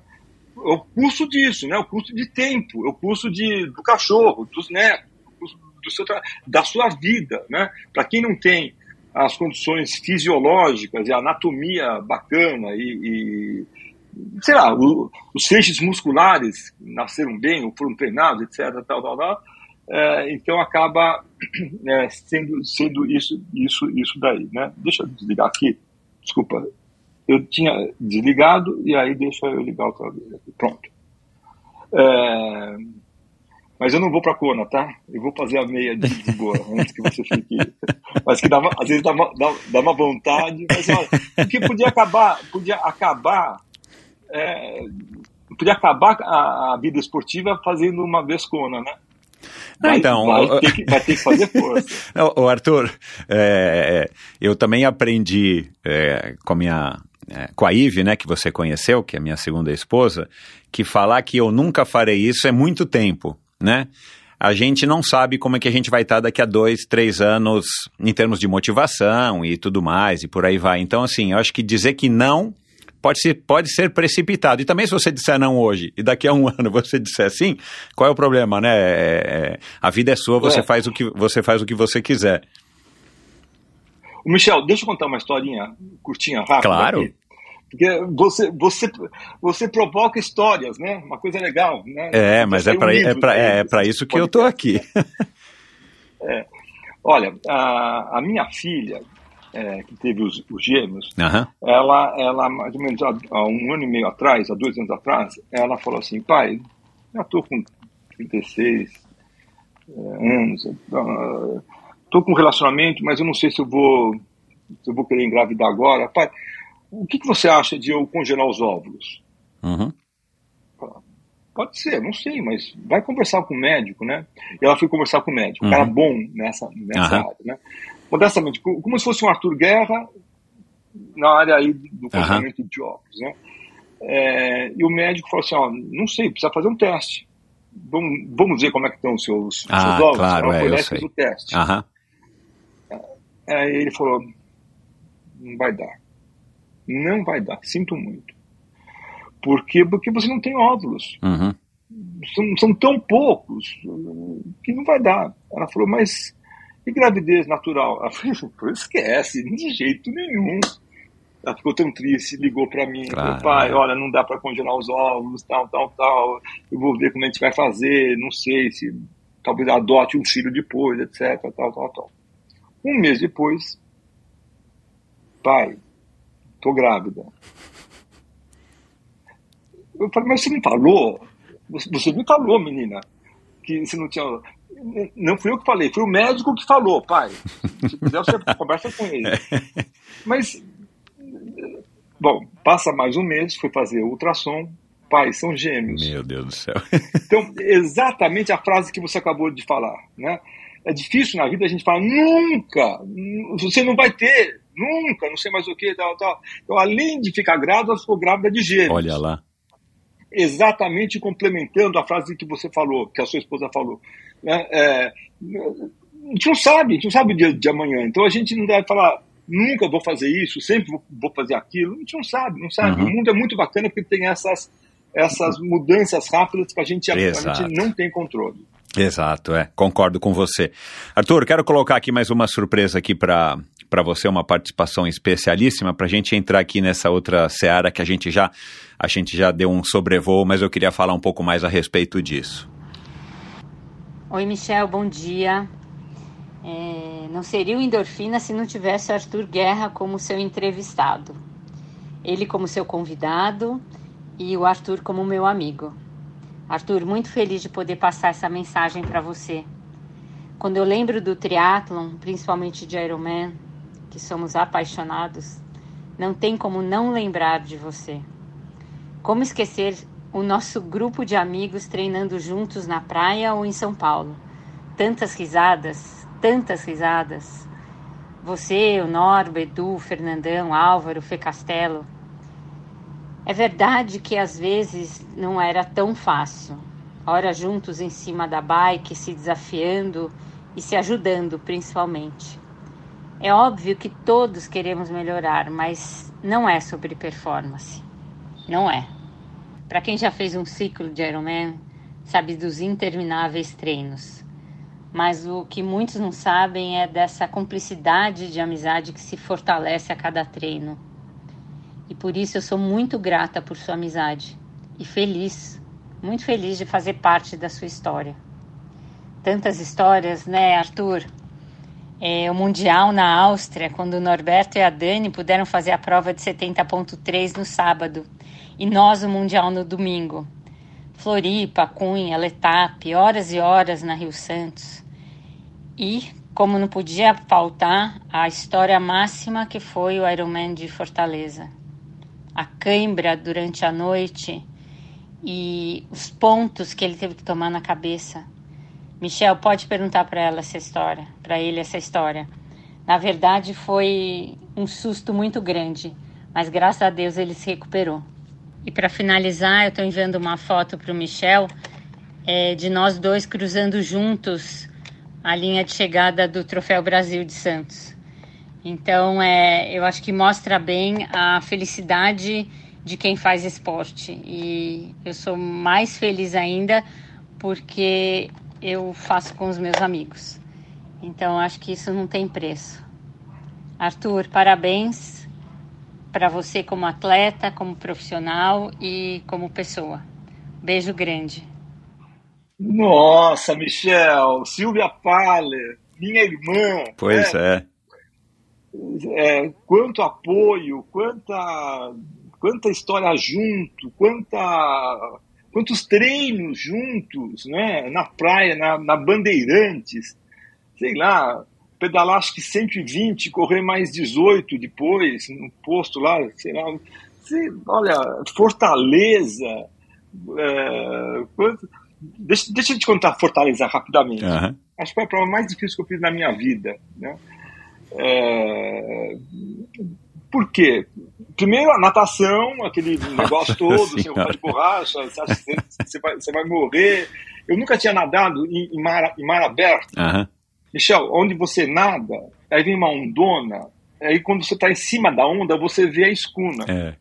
A escuna ficava a dois quilômetros, né? Aí quando a onda baixa, você está nadando e você não vê a escuna depois, uhum. né? Então você está, nossa senhora. Então, bom, é, eu nunca tinha nadado, nunca tinha pedalado tão forte assim contra é, uma coisa diferente, assim, uma coisa que é o vento, o calor, que lá, lá venta, né? Muito. O calor e acabou a água. 2014. Nossa acabou a água na prova. Senhora. Né? E, é, mas as pessoas em volta davam água, peguei Ajudando, água de panela é. para pôr na caramanhola, assim, tal, tal, tal. Foi. É, assim. na corrida, na corrida, você já, já tá morto. é, as provas de Ironman, eu sempre fiz assim, né? Metade da prova é, na, é natação. É natação. Natação, você. Quando você acaba a natação, metade já foi. Uhum. Aí tem a bicicleta. Quando você acaba a bicicleta, você acabou a prova já. Mas e a corrida, os 42? A corrida você vai fazer de qualquer jeito. Exatamente. Quando, quando, quando acaba, quando acaba a, a, bicicleta, a corrida você vai fazer de qualquer jeito. De qualquer jeito, né? E lá em Fortaleza, é, tinha uma coisa que é o seguinte: você. É, desidrata muito, muito, muito, muito, muito. Então você corria e tinha câmera, corria e tinha câmera, tal, tal. Bom, acabou a prova, acabou a prova, fui hotel lá, todo mundo no mesmo andar, não sei mais o que. Eu comecei a ter, Michel, câimbras. Câimbra. Bom, você cai no chão, chora, mas né? nas duas pernas assim, né? E porra, né? E eu tinha. e, e eu tinha tomado água, mas eu me lembro do tubarão falando. Você tem que tomar água na hora certa, porque quando você não toma na hora certa, não adianta você ficar tomando depois. Uhum. O corpo não recupera aquilo, aquilo lá. Né? Bom, enfim. É... Fui, fui dormir, eu com a minha mulher. De repente, de madrugada, eu acordo com o rosto sangrando. Assim, pá, eu tinha levantado e eu caí no chão. E aqui abriu um V. Uau! Oito pontos, né? É, isso às três da manhã, Fortaleza. Bom, toca entrar num táxi e buscar um hospital, né? Porque precisa ver o que, que aconteceu, precisa dar Exato, um é. Faz o quê, tal, tal, tal. Os hospitais não tinham o médico que fechasse, né? Eu acabei no quarto hospital em Fortaleza que tinha um ortopedista falou, ó, oh, desculpa, eu ser ortopedista, eu vou dar uns pontos na sua careca aqui, mas se não ficar bom, eu não sou um plástico, hein? Tudo bem? falei, tudo bem, dane-se, eu quero ficar bom. Bom, e, e esse cara me deu, quando está desidratado, você toma um litro de soro. Uhum. Um litro continuava desidratado. Dois litros. Três litros de soro Nossa também. Senhora. Três litros. Uh, um outro amigo nosso, que também fazia teatro, chamado Roberto Scaff, falou assim: Arthur, ele estava lá só como como espectador. Uhum. Nunca mais você vai fazer essa prova, porque na próxima vez que você fizer, você vai morrer aqui, você entendeu? Você vai morrer e eu não vou levar você de volta para São Paulo do caixão. Você não vai fazer essa prova. Bobão, né? Ele falou para mim assim, né? Nunca mais teve também o é. de Fortaleza. É. Foi a única vez que teve, né? É. Então, é, eu senti a morte de perto, assim, sabe? Eu falei, puta, podia ter. É, duas vezes eu senti isso. Uma vez lá, eu, outra vez que eu estava fazendo uma prova, um treino de bike, estava com a Speed, é, em, em Romeiros. Uhum. Quase chegando em Itu, perto daquele portal lá, uma ninja, uma moto, depois que me falaram, eu não vi, deu um totozinho em mim. Ah. Pá. E eu caí, bati a cabeça, quebrei o pé, não sei mais o que, a bike quebrou inteira, etc. Tal, tal. Eu vim para São Paulo, fui para o Einstein, no Einstein, fiquei um pouco inconsciente, fiquei aí uns, sei lá, uns cinco minutos inconsciente. Tal. No Einstein eu entrei, eu sou médico do Einstein, né? É, eu falei, olha, caí da bicicleta, tudo, tudo assim, então precisa fazer exame. A moça falou, perdeu a consciência? Eu falei, um pouquinho só, só cinco, cinco minutos, quase, quase nada. Eu falei, então o senhor entra naquela sala, pôs uma cadeira, eu entrei numa sala, Michel, deitei numa, numa maca gelada, puta, me lembro assim, é, chegou um médico, falou, aconteceu o quê? Eu falei, caí da bicicleta. Ele falou, tá bom, então vamos ver o que está acontecendo. Um enfermeiro chegou do meu lado, começou a cortar uma roupa bacana que eu tinha, cortou de ponta a ponta, pá, me, me deixou nu. Assim eu falei, gente, desculpa, eu sou médico, não precisa de tanto, hein? Calma, calma. O, o cirurgião lá colocou dois dedos na minha testa, assim, mandou deitar, falou, querido, você pode colaborar? Dá para você ficar quieto, por favor? Tá? Bom, e para eu falar para minha mulher que eu tinha caído da bicicleta? Porque ela tinha que ir lá, né? Ela tinha que me, me resgatar lá. É. Ela ia me encher o saco. eu falei isso que eu não devia. tal, tal, tal, tal. Bom, enfim. É, é, poucas vezes. Hoje foi a segunda. Primeira vez que eu me senti paciente foi lá no Einstein, né? Quando, quando eu caí foi 2000 sei lá, 2014, 2015. É, e depois, agora, hoje, com as perguntas que você fez, como se fosse um psiquiatra, eu me senti como se fosse um paciente sendo entrevistado. Muito, muito boas as suas perguntas, então. Ô, Arthur, e o que que faz a gente voltar do ponto de vista psicológico, né? Você tem essas experiências, você vai para Fortaleza, tem que enfrentar aquele mar. Eu morei 10 anos né, em Fortaleza, eu conheço muito bem ali. É, e, e, os melhores triatletas do Brasil na época, quando a gente tinha provas lá, iam para lá, muitos deles ficaram em casa e tal. E quase todos é, eram unânimes em dizer que, puxa, isso aqui não é um lugar feito para você fazer triatlon. Parece um pouco, sim, com o Ironman, com a, o cenário, né, o clima do Ironman do Havaí, é, mas talvez aqui seja um pouco pior porque a infraestrutura da cidade, asfalto e tudo mais, né? E não tem aquela mística, aquela coisa que tem no Ironman do Havaí, né? Mas enfim, uh, por que, que a gente passa por essas, por essas é, experiências não tão boas né? E a gente termina e quer voltar, né? Como foi a história lá da, da tua estreia numa, numa corrida de 10 km lá no Ipiranga, né? Você termina e, é aquilo que a gente brinca, né? A gente esquece rápido, né? A memória é, é, é, é curta. E aí logo você quer voltar e você quer se inscrever num desafio que vai ser dureza, né? Você correu a, a maratona de Tóquio, né? A tua última major e com o dedinho do pé quebrado, né? Você relatou no livro que você levou lá um, um Advil, sei lá o que, acabou não tomando, que você não recomenda para ninguém. Aliás, você cita algumas vezes isso, eu não recomendo isso para ninguém, né? Mas o é, que, que acontece, cara, na nossa cabeça, né, do ser humano e do, de um ser humano neurótico nesse nível de querer fazer essas coisas, que a gente quer voltar tem um componente aí de, sei lá, ancestral, de passar por dificuldades para se provar? Tem alguma coisa que mexe com a gente, que a gente fica voltando para essas experiências, cai de bicicleta, se quebra todo, volta, né? Como é que é isso? Acho que é isso mesmo, né? Dizer, primeiro, é, parece que o nosso cérebro ele fica sendo retroalimentado. Ele, essas, é, é, essas lembranças, essas memórias, elas vão e voltam, vão e voltam. E, e, e, e, conforme volta, parece que as lembranças ficam mais, mais é, nítidas, ficam mais intensas. Segundo, eu acho que, sem trocadilho, dá um prazer com essas endorfinas, né? É, é, dá um, o, o que, que essas endorfinas fazem, né? Elas, elas dão uma sensação de bem-estar e de eu consegui, eu superei, eu fui forte, né? É, é, é inesquecível, né?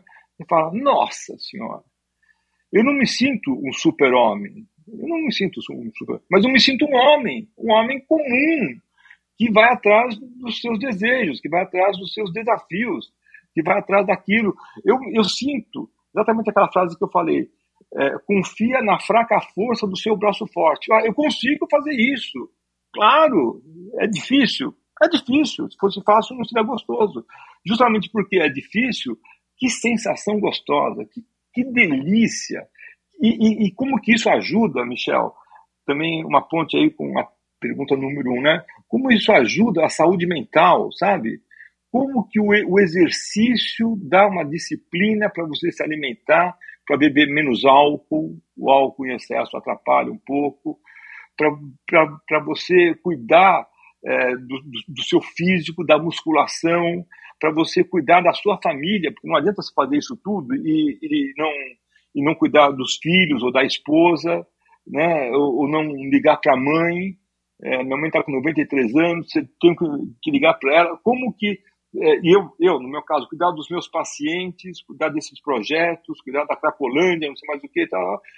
O desafio é você dar a medida é, de energia certa, né, é, ou possível, para cada um desses pratinhos diferentes, e você recebe recompensas. Você fala, puxa, me sinto um homem realizado, me sinto um homem contente, me sinto um cara feliz é, tem essas endorfinas dentro de mim que ficam mexendo comigo, assim, ficam me dando um comportamento quase como se fosse de um moleque. Eu não sou moleque, mas eu me sinto. Uhum. É, é, ainda uhum. bem que a vida Jovem. faz.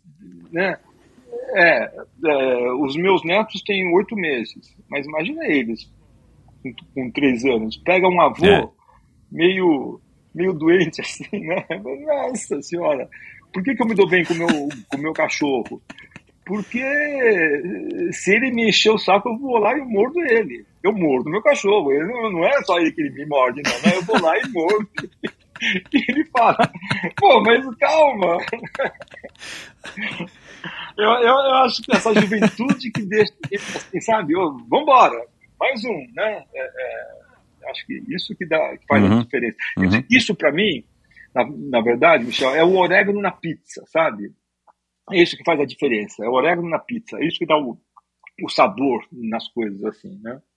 Uhum. É, é, tem um livro que eu, eu, cito aqui com alguma frequência, não sei se você já leu, de um autor chamado Stephen Kotler, chamado Superhumanos.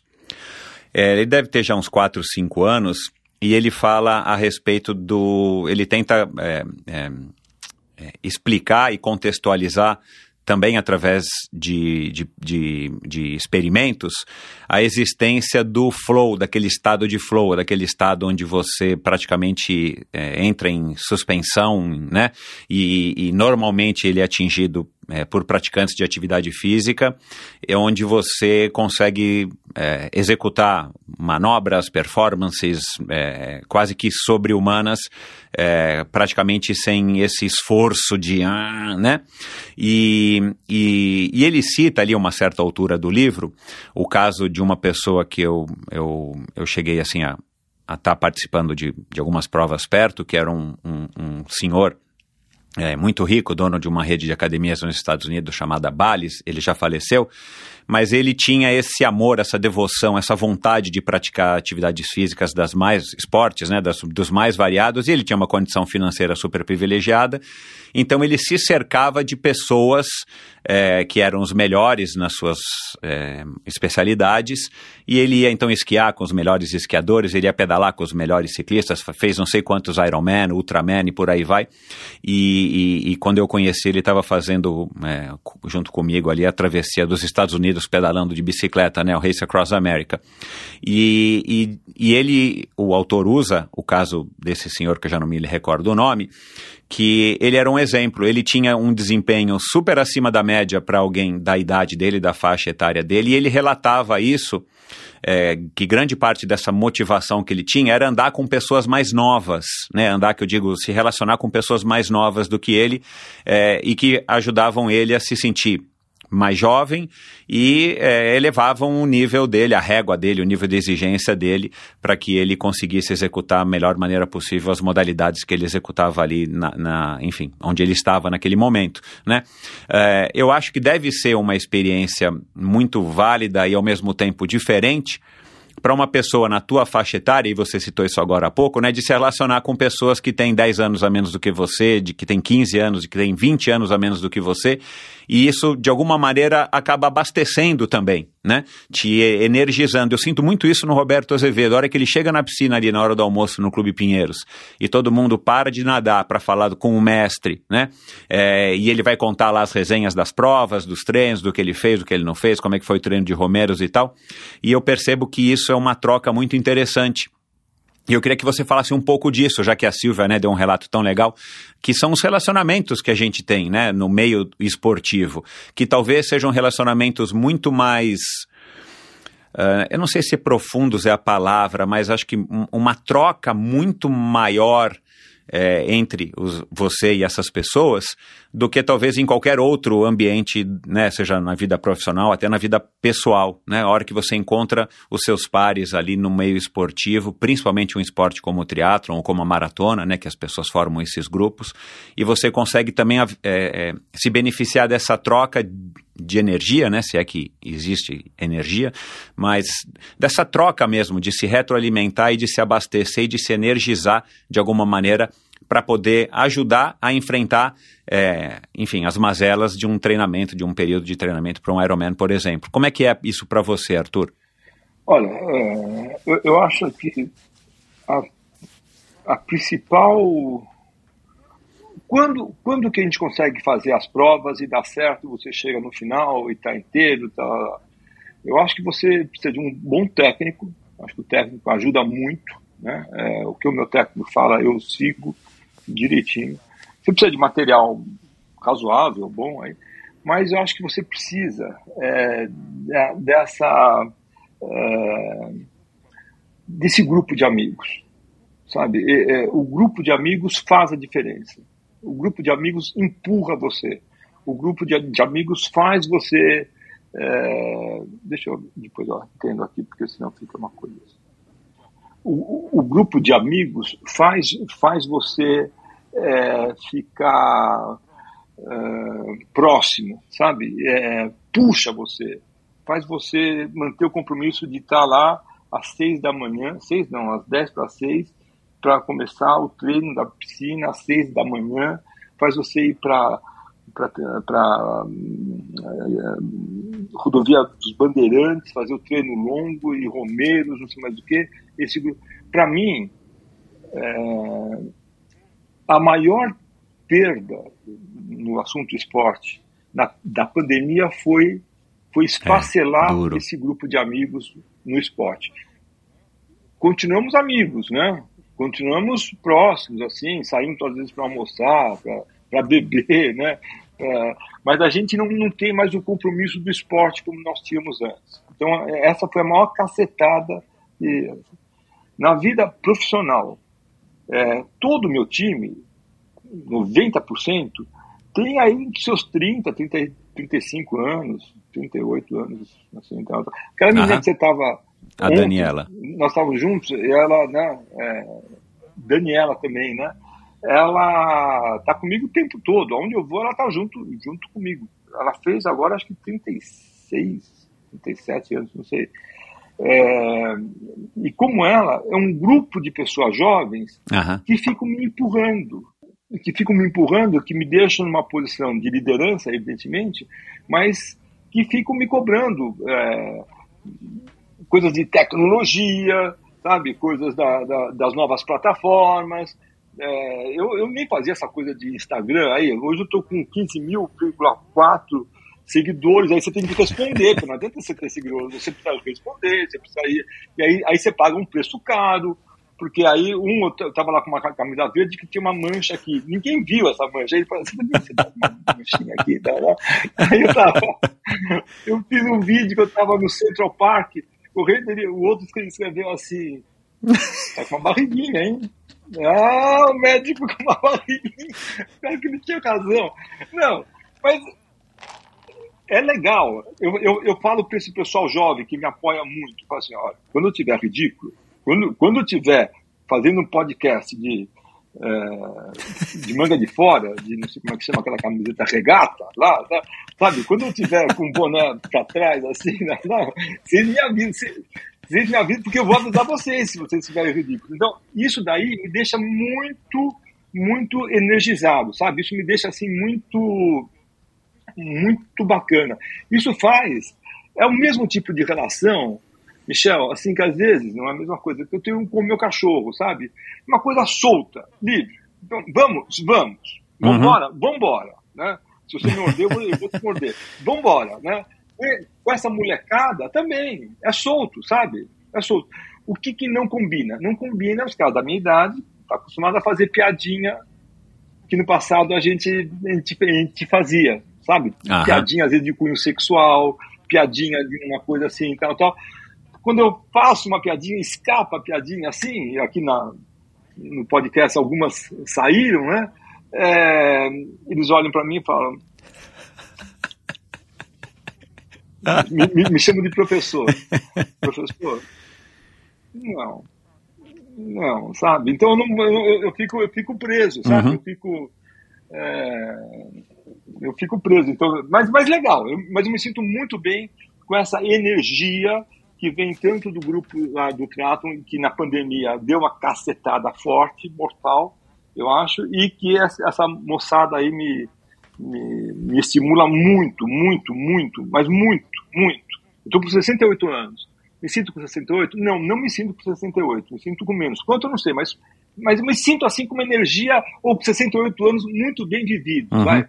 que vem os próximos 5, 10, 15 anos aí para eu poder curtir dessa forma tão uhum. bacana. Você acha que é, a gente está vivendo é, uma época, né, assim, um, não vou dizer uma era, que é, é muito, mas a gente está vivendo numa época onde a gente é, pode se considerar, ou a gente vai se considerar, né, daqui a alguns anos, olhando em retrospecto, é, mais privilegiados por conta de toda essa disseminação da informação, o avanço da tecnologia em todas as áreas, né? Mas principalmente nessa, nessa questão da inter-relação pessoal, é, ou você acha que é, talvez a gente já tenha ultrapassado um pouco isso com a visão que a gente tem hoje, né? Porque uma das, uma das, das grandes causas aí de aflições aí de muitas pessoas é a questão das redes sociais, né? E eu acho que foi o Nizam, né, que fala um pouco disso no livro, né? Você abre o Instagram, ninguém posta você ali com a cabeça rachada ali no Einstein, é, é, é, ou todo ralado, né? É, cortando a sua, o seu, o seu bretelle aí de não sei quantos mil reais. Você vai postar só a hora que você tá bem, né? E, e, e isso tem causado muito problema, muitos problemas, né? Você sabe muito melhor do que eu. É, mas eu, eu ouço, eu leio, ouço de algumas pessoas que talvez a gente ainda não saiba lidar com isso, ou a gente não saiba ainda, porque é tudo muito recente, é, quais são os efeitos que isso vai ter na, enfim, no ser humano de uma maneira geral. Você arriscaria dizer, com o conhecimento que a gente tem hoje, mas no alto aí da sua longa experiência, que a gente tende a ser é, talvez ser considerados privilegiados por estar vivendo essa época de constante mudança, inovação e tudo mais, ou talvez a gente tenha passado da conta e uma vida talvez um pouco mais simples do ponto de vista tecnológico nessa questão das relações interpessoais é, seria já uma medida melhor? Olha, as duas coisas. Em primeiro lugar, eu acho que a gente vive num momento é, especial onde saúde mental, que é a minha área, tem protagonismo gigantesco. Né? Saúde mental, hoje a, a frase é assim: não existe saúde sem saúde mental. Saúde mental é absolutamente essencial. Sempre foi, mas hoje já está em moda, digamos assim. É, isso daí traz para pacientes, familiares, é, apoiadores, profissionais que trabalham comigo, a busca intensa, constante daquilo que a gente chama de qualidade de vida. Qualidade de vida não é só saúde mental, mas é saúde mental, uma alimentação balanceada, né? Cuidado com o peso, cuidado com o peso, é. Você tem que, se você bobear, você vai engordar mesmo, né? Assim, é, cuidado com o sono, cuidado com o sono, o sono é uma coisa. Então, eu vejo hoje todo mundo preocupado com essas coisas que dão aquilo que a gente chama qualidade de vida, é, cuidado com o álcool, cuidado com as drogas, né? É, é, eu sou ainda da velha geração, acho que droga não é uma coisa bacana. Tem gente que usa, amigos meus. Eu, eu não aprovo. Eu fico sempre com o pé atrás porque eu só vejo os problemas decorrentes é. dos uhum. drogas. Cuidado com o álcool, com o excesso de álcool. Não sou contra o álcool, mas o excesso de álcool. Então, eu, eu vejo assim, então, é, esse é momento que nós temos aí para cuidar da saúde mental, esse é momento que nós temos aí para cuidar da qualidade de vida. E eu acho que o mundo que nós, nós vivemos hoje, Michel, ele, ele traz uma, uma casca de banana, sabe? Traz um, assim, um, uma vulnerabilidade, sabe? Como aquele jogo War, onde você fica uhum. vulnerável. Eu tô aqui, tal, tal, mas puta, o cara vai me, vai me atacar pela, pela África aqui. Não vou atacar você, imagina, você é amigo meu. Primeira vez já vai atacar pela, pela África. A vulnerabilidade está, na minha visão, em duas coisas, assim, sabe? Em três. Primeiro, está é, em você, você administrar o sucesso que você pode ter. O sucesso ele é muito enebriante. O sucesso, sucesso, o livro é um sucesso. O livro com é, é um sucesso. E aí, é bacana? É claro que é bacana. Vou, tô triste? Não tô triste. Mas ele, ele custa caro. Ele custa caro. Não é um sucesso de graça. Ele custa caro porque as pessoas ligam, pedem para você falar, pedem entrevista, pedem para você ir para não sei aonde, não sei mais o que. É, é, a saída custa dinheiro. Ah, não tenho dinheiro para pagar, então você ficou um comerciante. Então custa caro em termos de ciúmes. Custa caro, é bem caro, é bem caro. É gostoso, é, é gostoso. Então precisa tomar cuidado com as tentações precisa tomar cuidado com uma coisa que eu acho que é, as pessoas precisam prestar mais atenção nisso aí, é, além do, do sucesso, com aquilo que os prazeres da vida, incluindo aí mexer um assunto que passa de tangência e uma questão de estigma, não se fala, vida sexual. Que tem um capítulo no livro, né? Que tem um capítulo. Vida sexual é um ponto aí, entendeu? Ponto que não é fácil de a gente abordar, etc. Tá, mas, mas a gente precisa. É, precisa ter uma vida sexual maravilhosa, não é isso que eu estou falando. Mas, e, e, e, quem não quiser ter vida sexual? Não, se tiver bem assim, tudo bem. Mas eu acho que o seu parceiro está contente com o seu desempenho.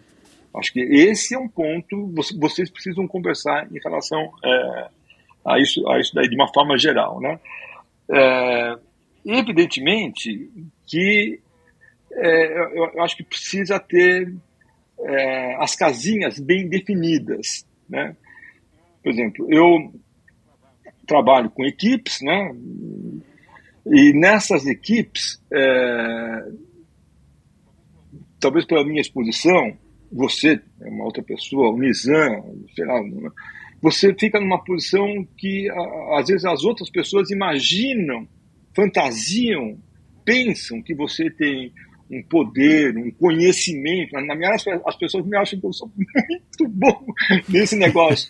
Não é, não é tanto assim. Eu, eu acho que eu vendo bem a imagem, mas não é. Eu não, eu, hoje eu sei que eu sei. Hoje eu sei que eu sei menos do que eu sabia antes. Antes eu me sentia mais, mais potente para essas coisas.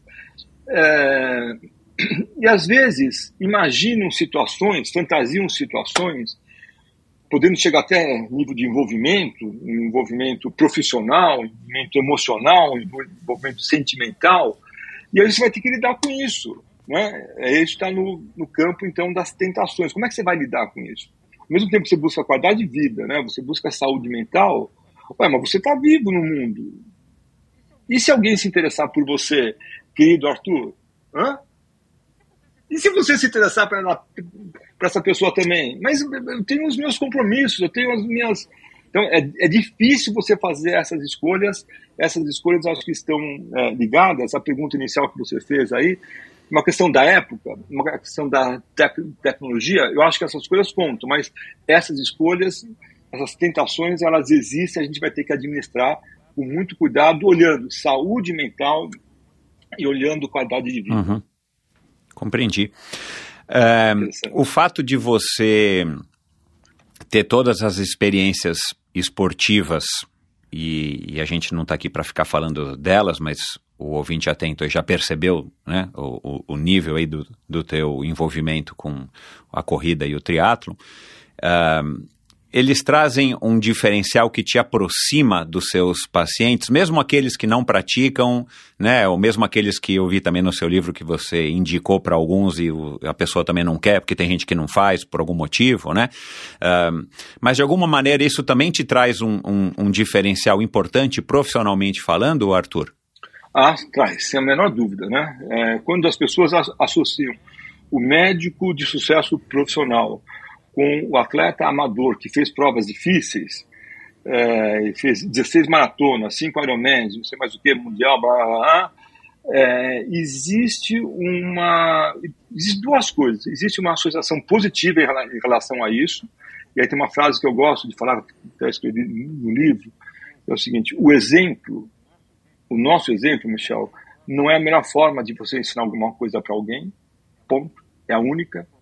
Então, mais do que eu falar olha, vai fazer isso, eu fiz isso, tá aqui, ó, tá aqui os, os diplomas de Ironman, tá aqui ó, os, os, troféus aí, tal, tal, tal, tal, tal, tal né? é, então acho que isso é uma coisa que faz é, uma diferença é, bacana em relação a isso. Segundo, não é porque eu fiz o teatro que você tem que fazer, você tem que fazer algo que seja do seu interesse. Pode ser balé, pode ser só bicicleta, pode ser só corrida, pode ser boxe. Agora tem assim, outro luta Muay Thai. Nem sabia bem o que era isso aí, mas é uma luta forte, uhum. difícil, né? O, tem dois que fazem squash. Nossa senhora, né? Eu vi uns treinos de squash na, minha, na praia lá, é impressionante. Beach tênis, outro agora que. Né? Então, é, as pessoas precisam fazer é, alguma coisa. É, o livro, sabe que ajudou nisso, porque o livro manda essa mensagem que o esporte não é milagroso, não vai resolver tudo, tudo, tudo, tudo não vai, mas ajuda uhum. você a ter um pouco mais de qualidade de vida, porque ajuda uhum. você a ter disciplina, né? Ajuda você a, a seguir essas coisas todas aí, então. Uhum. É, agora aquilo que eu, que, eu, que eu falei aqui no começo, falei ontem com você, quero aqui fazer uma, uma, um, uma mini, uma micro consulta aqui pessoal no meio da nossa conversa, é, é, o seguinte. É, eu me identifiquei muito com o livro, me identifico muito com a sua história, não é à toa que eu também já fui um, um triatleta e fui profissional e, e, e continuo praticando esportes aí a, de uma maneira consistente e diária já há mais de 40 anos. É, eu não bebo, nunca fumei, nunca bebi, eu pratico esportes né, todo esse tempo, durmo super bem, já fiz até, que já recebi aqui um especialista de sono, o, o, o Luciano Rotella, e aí ele me convenceu, eu falei, vou fazer aqui um, um, teste, fui lá no Instituto do Sono, o cara disse que meu sono é ótimo, é, eu me alimento conscientemente, né, é, super bem, procuro me alimentar super bem, tenho uma, uma vida regrada, durmo no mesmo horário, acordo no mesmo horário, ainda por cima sou fiel à minha esposa. É, eu não quero saber se eu vou para o céu. Mas esse padrão de comportamento, ele comprovadamente reduz. Dá para dizer isso? Que ele comprovadamente reduz as chances de uma pessoa de ter problemas psicológicos, é, por menores que sejam e que ainda podem desencadear outros problemas? Isso dá para dizer isso né, dentro dessa complexidade, né, que é o cérebro do ser humano? O que dá para dizer é o seguinte: é, esse tipo de padrão de comportamento reduz de forma intensiva graves problemas psicológicos, graves problemas uhum. psicológicos, graves doenças, né? depressão, esquizofrenia, dependência uhum. química, uhum. angústia geral, não sei mais o que.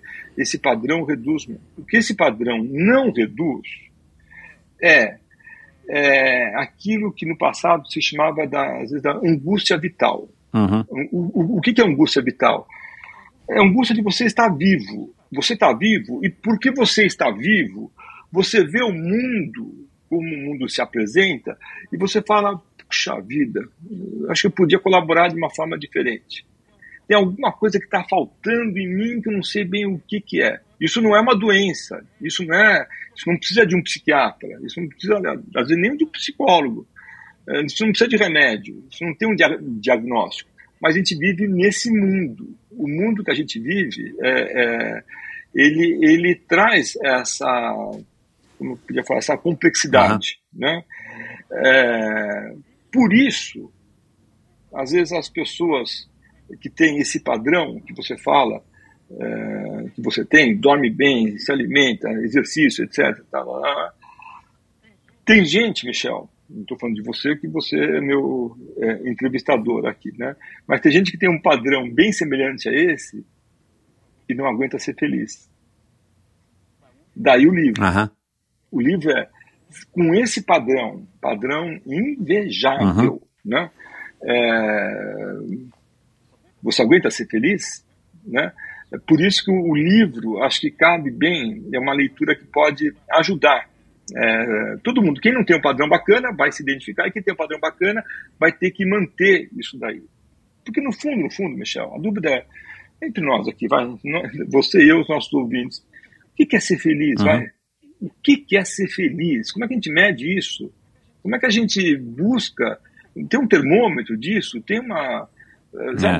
tem um exame de sangue que a gente faça? Tem alguma, o que que é ser feliz no mundo no mundo complexo que a gente vive, no mundo onde tem Brasília lá, com aquelas coisas que teve no dia 8 de janeiro, no mundo que tem crianças que morrem de fome, né? no mundo que tem a morte do Pelé, sei lá, eu, tanta coisa. O mundo não, não traz só coisas boas, mas o mundo também tem coisas pesadas e a gente tem que buscar a nossa forma individual, individual, particular, singular de sermos felizes. Uhum que é um, um belo de um desafio por si só, mas também faz parte da condição humana, né? Assim, aqui voltando aqui para o meu caso, por exemplo, assim, eu, eu, tendo a aceitar essas coisas sem questioná-las, né?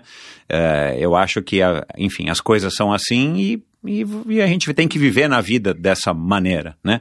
É, agora, vou, mudando aqui agora de novo um pouco de assunto, você disse num, num post seu no Instagram que você se julga um atleta mediano para fraco. Foi algo assim que você falou, né? É, mesmo tendo feito tudo o que você fez, né? E a gente sabe que sempre vai ter gente melhor e sempre vai ter gente pior do que a gente, né? Agora, é, eu fiquei curioso para te perguntar o seguinte: o que, que te levou a essa conclusão? Né? O que, que te faz achar que você é um, um atleta amador, claro? é, mediano para fraco, tendo feito tudo o que você fez? Olha, eu acho que eu sou mediano para fraco mesmo, viu? É, a, quando, uma prova que me marcou foi o Mundial de Chattanooga 2017, 70.3.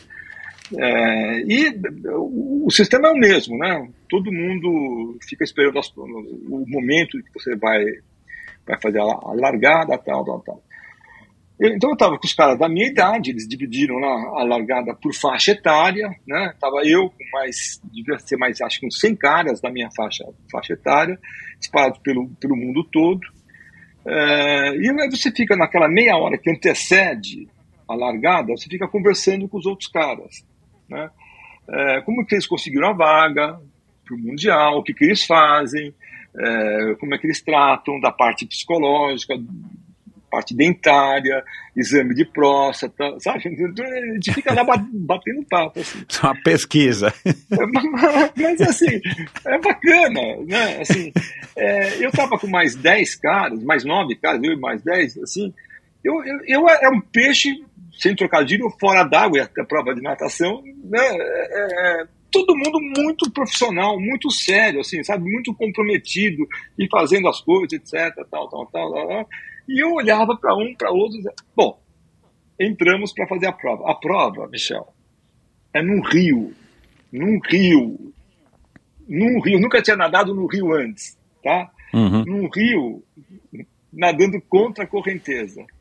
Uhum. Nadando contra a correnteza, meu Deus do céu. Olha, quando, uma coisa tá ruim, pode esperar, ela pode ficar pior ainda, né? Aí, bom, você larga, né? Tal, tal, tal. Aí você nada, nada, nada. Aí você olha um ponto lá para ter uma referência, né? Você nada, nada, nada, e o ponto está se afastando. Mas está se afastando no sentido contrário. Né? Você fala, meu Deus do céu, eu vou ser cortado aqui. Né? 70.3 é uma hora para você fazer o, os 1.900 metros lá. É, eu vou ser cortado. Bom, então acho que eu estou nadando errado.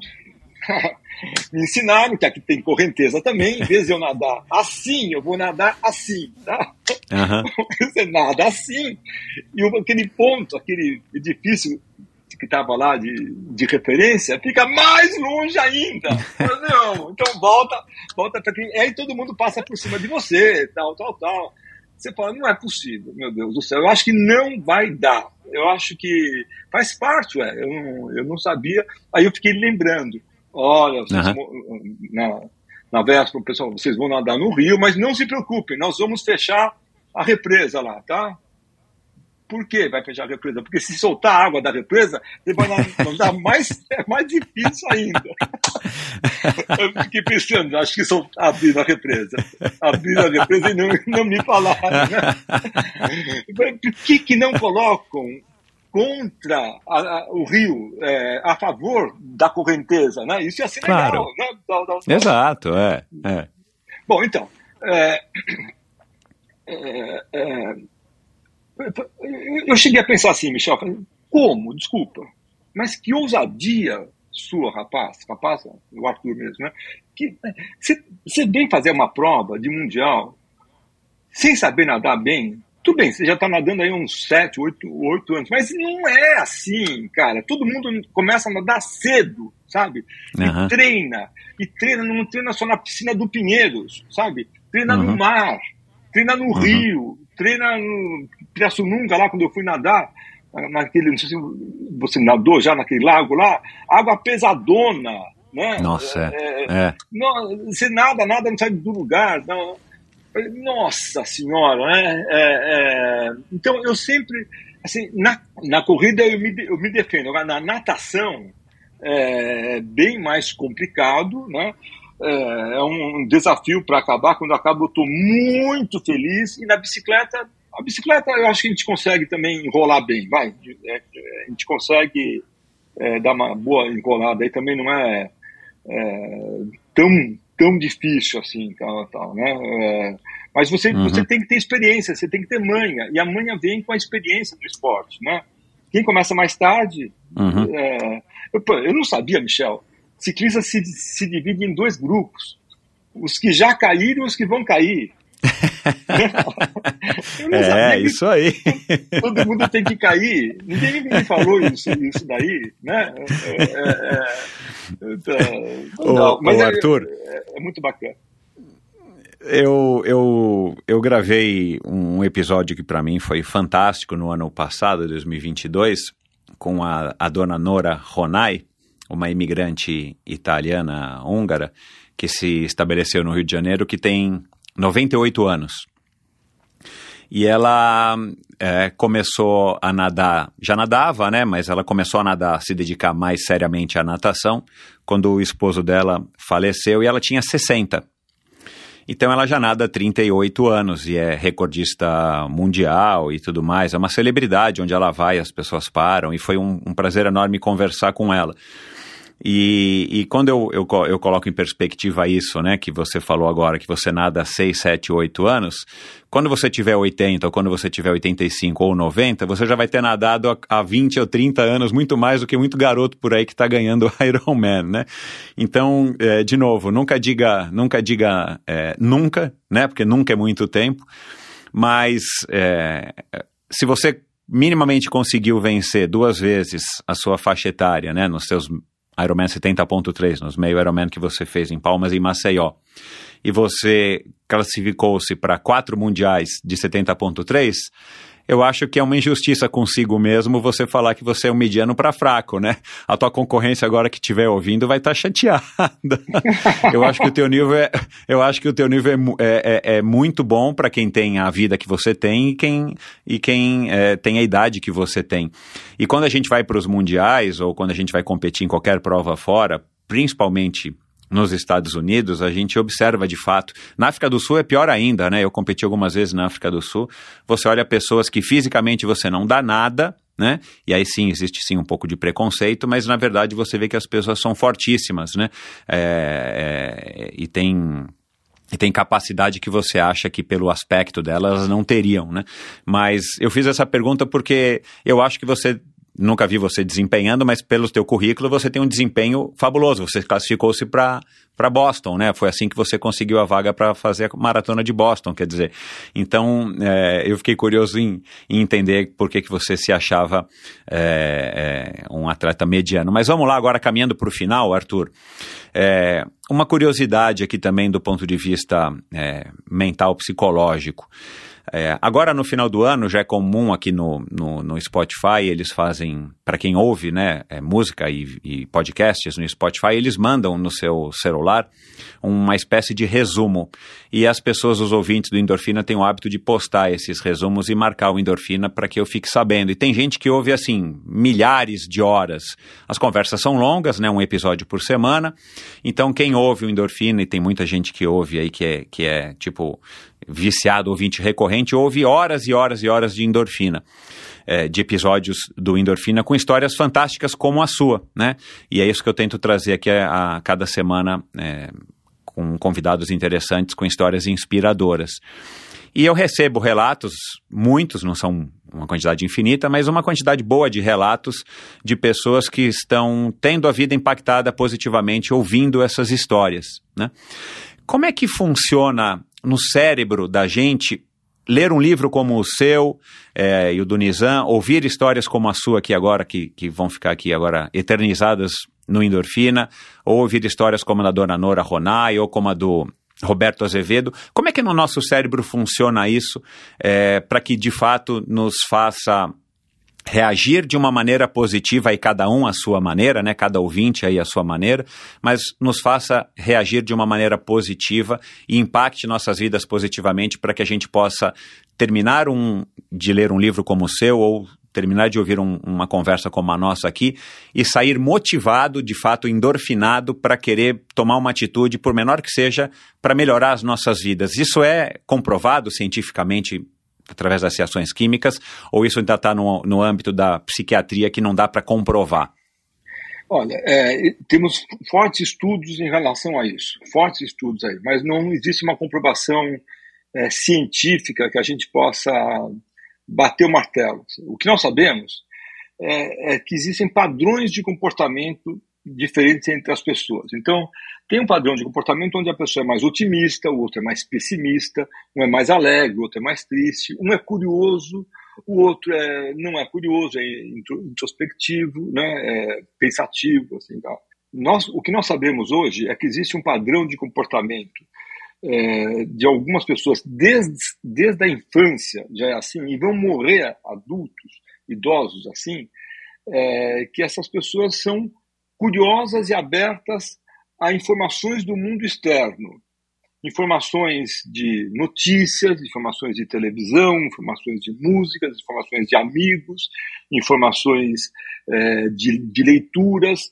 Essas pessoas têm os seus cérebros privilegiados e funcionam como se fosse um radar, assim, sabe? Ele fica, opa, isso aqui me interessa, isso aqui tal, eu vou atrás, etc, tal, tal. Essas pessoas, ao receberem informações, podcast, filmes, às vezes música, às vezes o livro, às vezes relatos, assim, não. Né? que essa informação entra e ela vai ser captada no cérebro em, digamos assim, caixinhas diferentes que vão fazer conexões.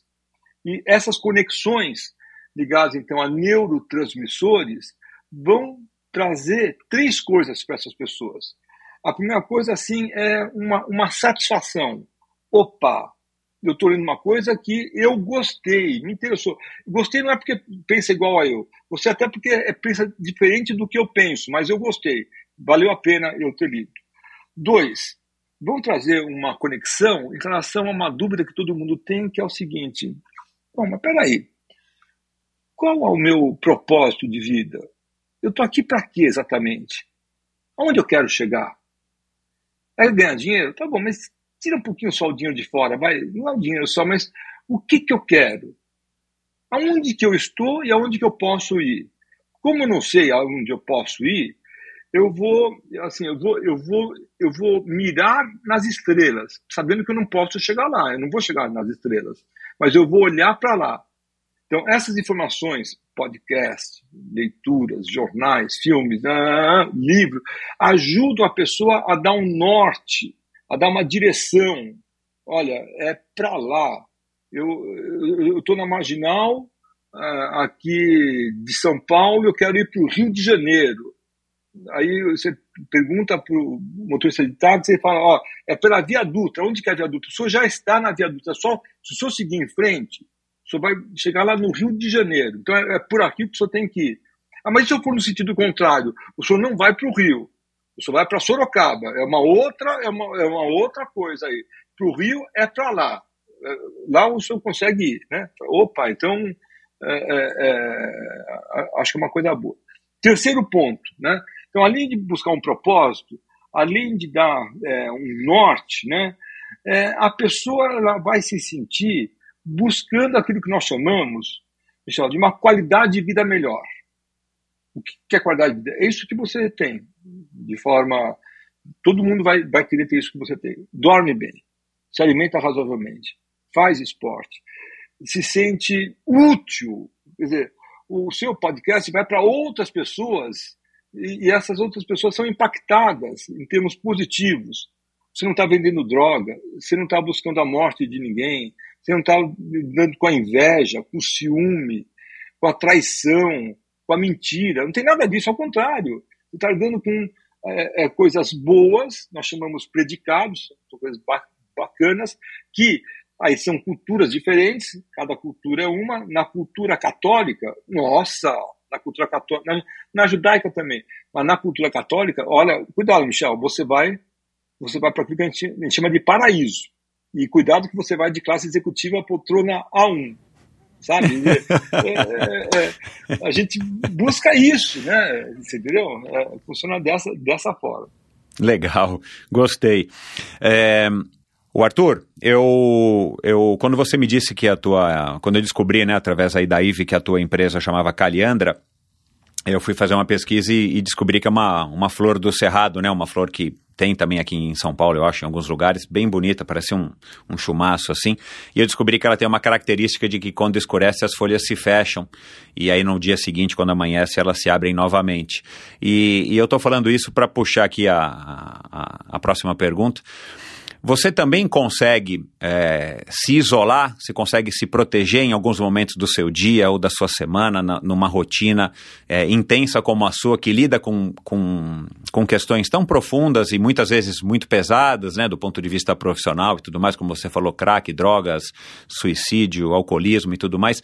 É, e em algum post teu eu vi você falando de meditação. Eu não sei se no livro vocês falam, eu não me recordo aqui agora.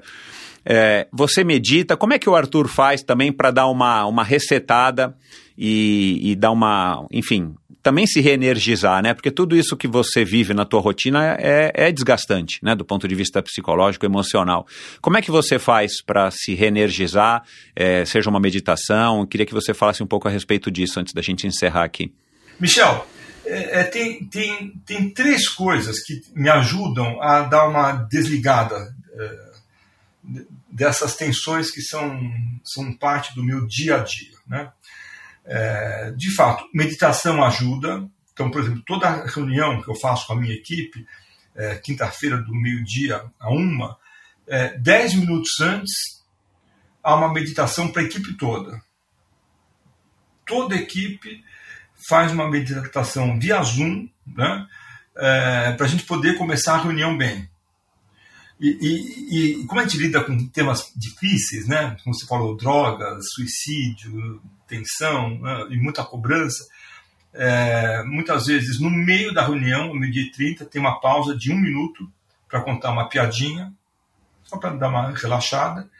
É, e a piadinha, os meus jovens falam que não pode ter cunho sexual, porque não pega, não, não pega bem, né? É, é. Paciência. E no final, quando acaba, é, um minuto antes da uma da tarde, a mesma pessoa que faz a meditação, ela, ela faz uma poesia, conta para nós, ela declama uma poesia de um minuto também, é, das 12h59 até as 13 horas. Então, funciona dessa, dessa forma. Que legal. Bom, é, eu sou casado há 27 anos com uma mulher é, italiana, triatleta também, que também pegou a Major, chamada Daniela. E a Daniela é, é uma, é, uma, é uma italiana é, ansiosa, né, cuidadosa, cuida bem de mim, né, e tem por hábito, é, é chefe de cozinha, então toda noite na minha casa tem uma pasta que ela faz diferente e maravilhosa. Uau! que delícia, cara! É, eu sou, como eu te falei, falei no começo, eu sou privilegiado, né? É, é, uhum. Muitas das vezes essa pasta acompanha uma taça de um vinho tinto. É, como que eu vou fazer os esportes? Esse é o problema meu, né?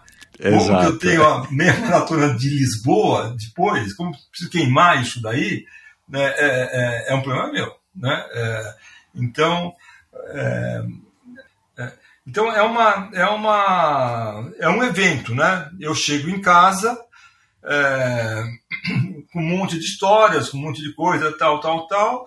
Minha mulher já está fazendo essa pasta, cada vez uma coisa diferente ela não deixa, às vezes, eu chegar em casa, às vezes eu chegar, lavar a mão, né, tirar o, o blazer, ela já começa a contar um monte de histórias durante o dia, que nós temos quatro filhos. Eu tenho dois, Arthur e Stephanie, e ela tem dois, uhum. é, Nathalie e Felipe.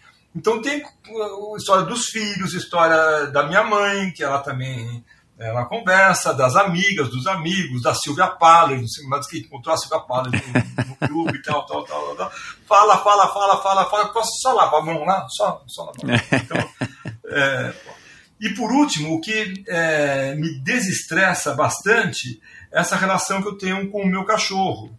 Eu nunca poderia imaginar. Ah, eu nunca lá. poderia imaginar, né? Porque eu chego em casa e está me esperando, né?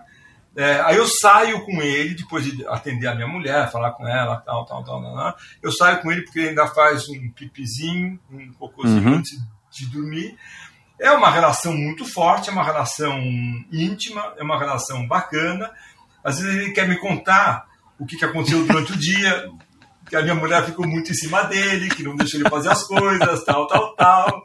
E aí ele ficou bravo. Enfim, a gente se entende super bem. Então, meu cachorro me ajuda a dar uma qualidade de vida é, bacana em relação a isso. Quando ele está ah, jantando. Cara, que sensacional.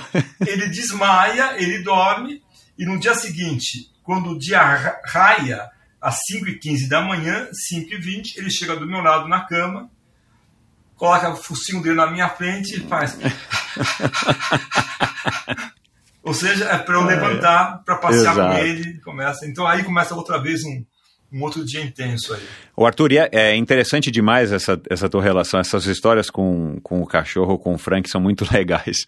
É, e essa fórmula que funciona para você de doses diárias desse de sair um pouco né, do, da, tua, da tua rotina, seja através aí dessa conversa a hora que você chega em casa com a tua esposa, que na verdade você mais ouve, né, do que, do que você fala, aí você vai passear um pouco com o Frank, você vai se relacionar com ele dessa maneira.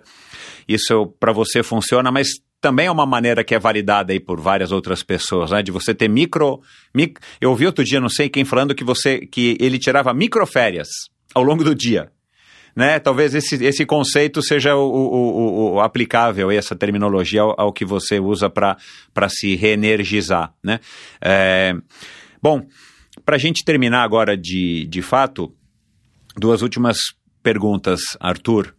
É, no teu livro, você cita lá também uma hora que você perguntou uma vez para um paciente ter uma pessoa que chegou lá, assim, o que, que, que, que seria, o que, que é a receita de sucesso para você, o que, que é sucesso para você? E o cara falou, ah, se eu dormisse uma noite inteira, e o cara já era uma pessoa bem sucedida na vida, com família, com tudo mais, e aí você, enfim, é, é, é, conta aí a tua, a tua história lá, a história desse paciente, a tua visão lá no livro. Aí eu queria te perguntar, é, e sucesso para você? Né? Não o que, que é o sucesso, mas a hora que a gente fala essa palavra sucesso, quem é que vem em primeiro lugar aí a sua cabeça e por quê que você escolhe essa pessoa, que você lembra dessa pessoa, quando a gente fala sucesso, que é um termo muito amplo, né? É. Eu lembro, primeiro, de bate-pronto assim, eu lembro da minha mãe. É, minha, minha mãe tem 93 anos, tem uma memória melhor do que a minha, tem Privilégio. um humor é, aguçadíssimo, tem uma percepção das coisas é, bem, bem avançada. Ela, ela, ela sabe que eu estou aqui, estou fazendo uma entrevista com. Estou sendo entrevistado por você, é, eu sou médico, escrevi um livro, tal, tal, tal, tenho a profissão. Mas com a minha mãe, o meu papel Michel, é papel de filho, é diferente. Uhum, né? Claro. E a minha mãe, ela, ela, desde os meus, sei lá, 20 anos de idade, eu, desde quando eu resolvi fazer psiquiatria, acho que foi aos 22, ela tem cinco, cinco palavras que ela usa ao mesmo tempo que me irritam. E ela insiste, e a gente se dá muito bem. Ela fala assim, Arthur, fala, você que é psiquiatra, como é que você entende os acontecimentos de, de Brasília? O, o, que, que você acha? Você que é psiquiatra, como, como é que você entende o, o, o presidente ou outro presidente? O ex, como é que você, você que é psiquiatra, Arthur, como é que você vê a, a sua, a sua irmã? E, e, filho, você que é psiquiatra, como é que você vê a sua mãe? Você que é psiquiatra, como é que você vê o Frank, seu cachorro? Ai, ai. Eu, mãe, eu não sou psiquiatra, mas eu sou psiquiatra na hora da entrevista, eu sou psiquiatra na hora é. que eu no livro, eu sou psiquiatra no consultório. Quando eu estou com o Frank, mãe, querida, eu não sou psiquiatra. Ah, não vem falar isso para sua mãe.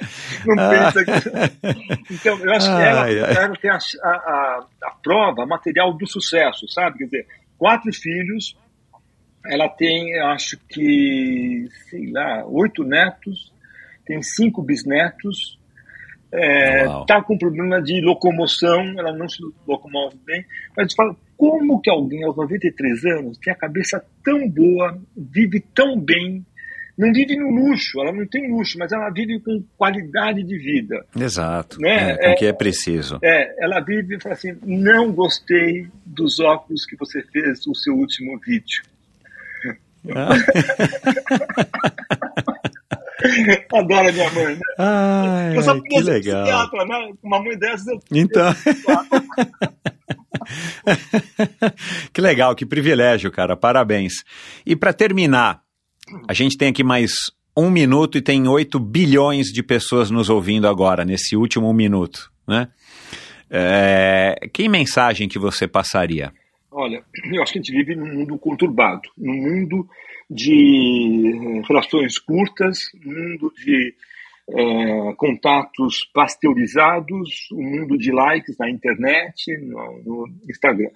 Eu acho que quanto mais a gente puder é, olhar para outra pessoa que está do seu lado, sabe? Olhar, dar um abraço, dar um beijo, eu acho que quanto mais você puder dar o exemplo de que a gente consegue sobreviver a esse mundo e viver bem, e viver sem luxo, mas a gente viver com qualidade, nossa, eu, eu gosto daquela frase: o exemplo não é a melhor forma de ensinar alguma coisa para alguém. Ponto.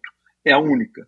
Ponto final. Então, acho que o nosso exemplo, o, o exemplo de cada um dos nossos ouvintes, Michel, o seu exemplo, da sua esposa, da minha esposa, da minha mãe, né? Eu, eu, o meu exemplo, eu acho que os nossos exemplos eles são super importantes para a gente olhar para o futuro daqui a 10, 20, 50 anos e ter uma sociedade melhor, ter mais gente com mais respeito, vivendo melhor e, e, essa vida podendo ter um significado, podendo ter um propósito, podendo olhar lá no futuro. Eu não sei o que vai ter depois quando a gente morrer, mas se tiver alguma coisa, as nossas missões, a sua missão hoje, a minha também, estarão cumpridas. Estou muito contente com esse momento, Michel. Obrigado pela oportunidade. Obrigado você, Arthur. Foi um prazer. Parabéns, cara. O seu bom humor é contagiante, cara. Muito obrigado. Tenho certeza que isso também te, te, te ajuda aí na sua, na sua missão árdua de ser um psiquiatra é, há tantos anos. E, e, cara, vou aqui te acompanhar, a gente precisa se encontrar presencialmente, né? Eu vou, eu vou levar o livro para você autografar, mas eu quero te encontrar no clube, enfim, em situações aí também onde a gente já se esbarrou tanto em pessoas comuns, mas a gente não, não se encontrou. Mas é isso, cara. Muito obrigado, parabéns e boa sorte e saúde para você e para tua família toda. Obrigado, Michel. Obrigado por ouvir esse episódio do Endorfina. Acesse o endorfinabr.com Vá no post do episódio de hoje para conhecer um pouco mais sobre o meu convidado e alguns assuntos abordados em nossa conversa. Lá você ainda encontra todos os episódios do Endorfina. Siga o Endorfina BR no Instagram e confira imagens inéditas e inusitadas dos meus convidados. Participe enviando comentários e sugestões. Se você curtiu, colabore assinando o Endorfina no seu agregador de podcasts preferido e compartilhando com seus amigos.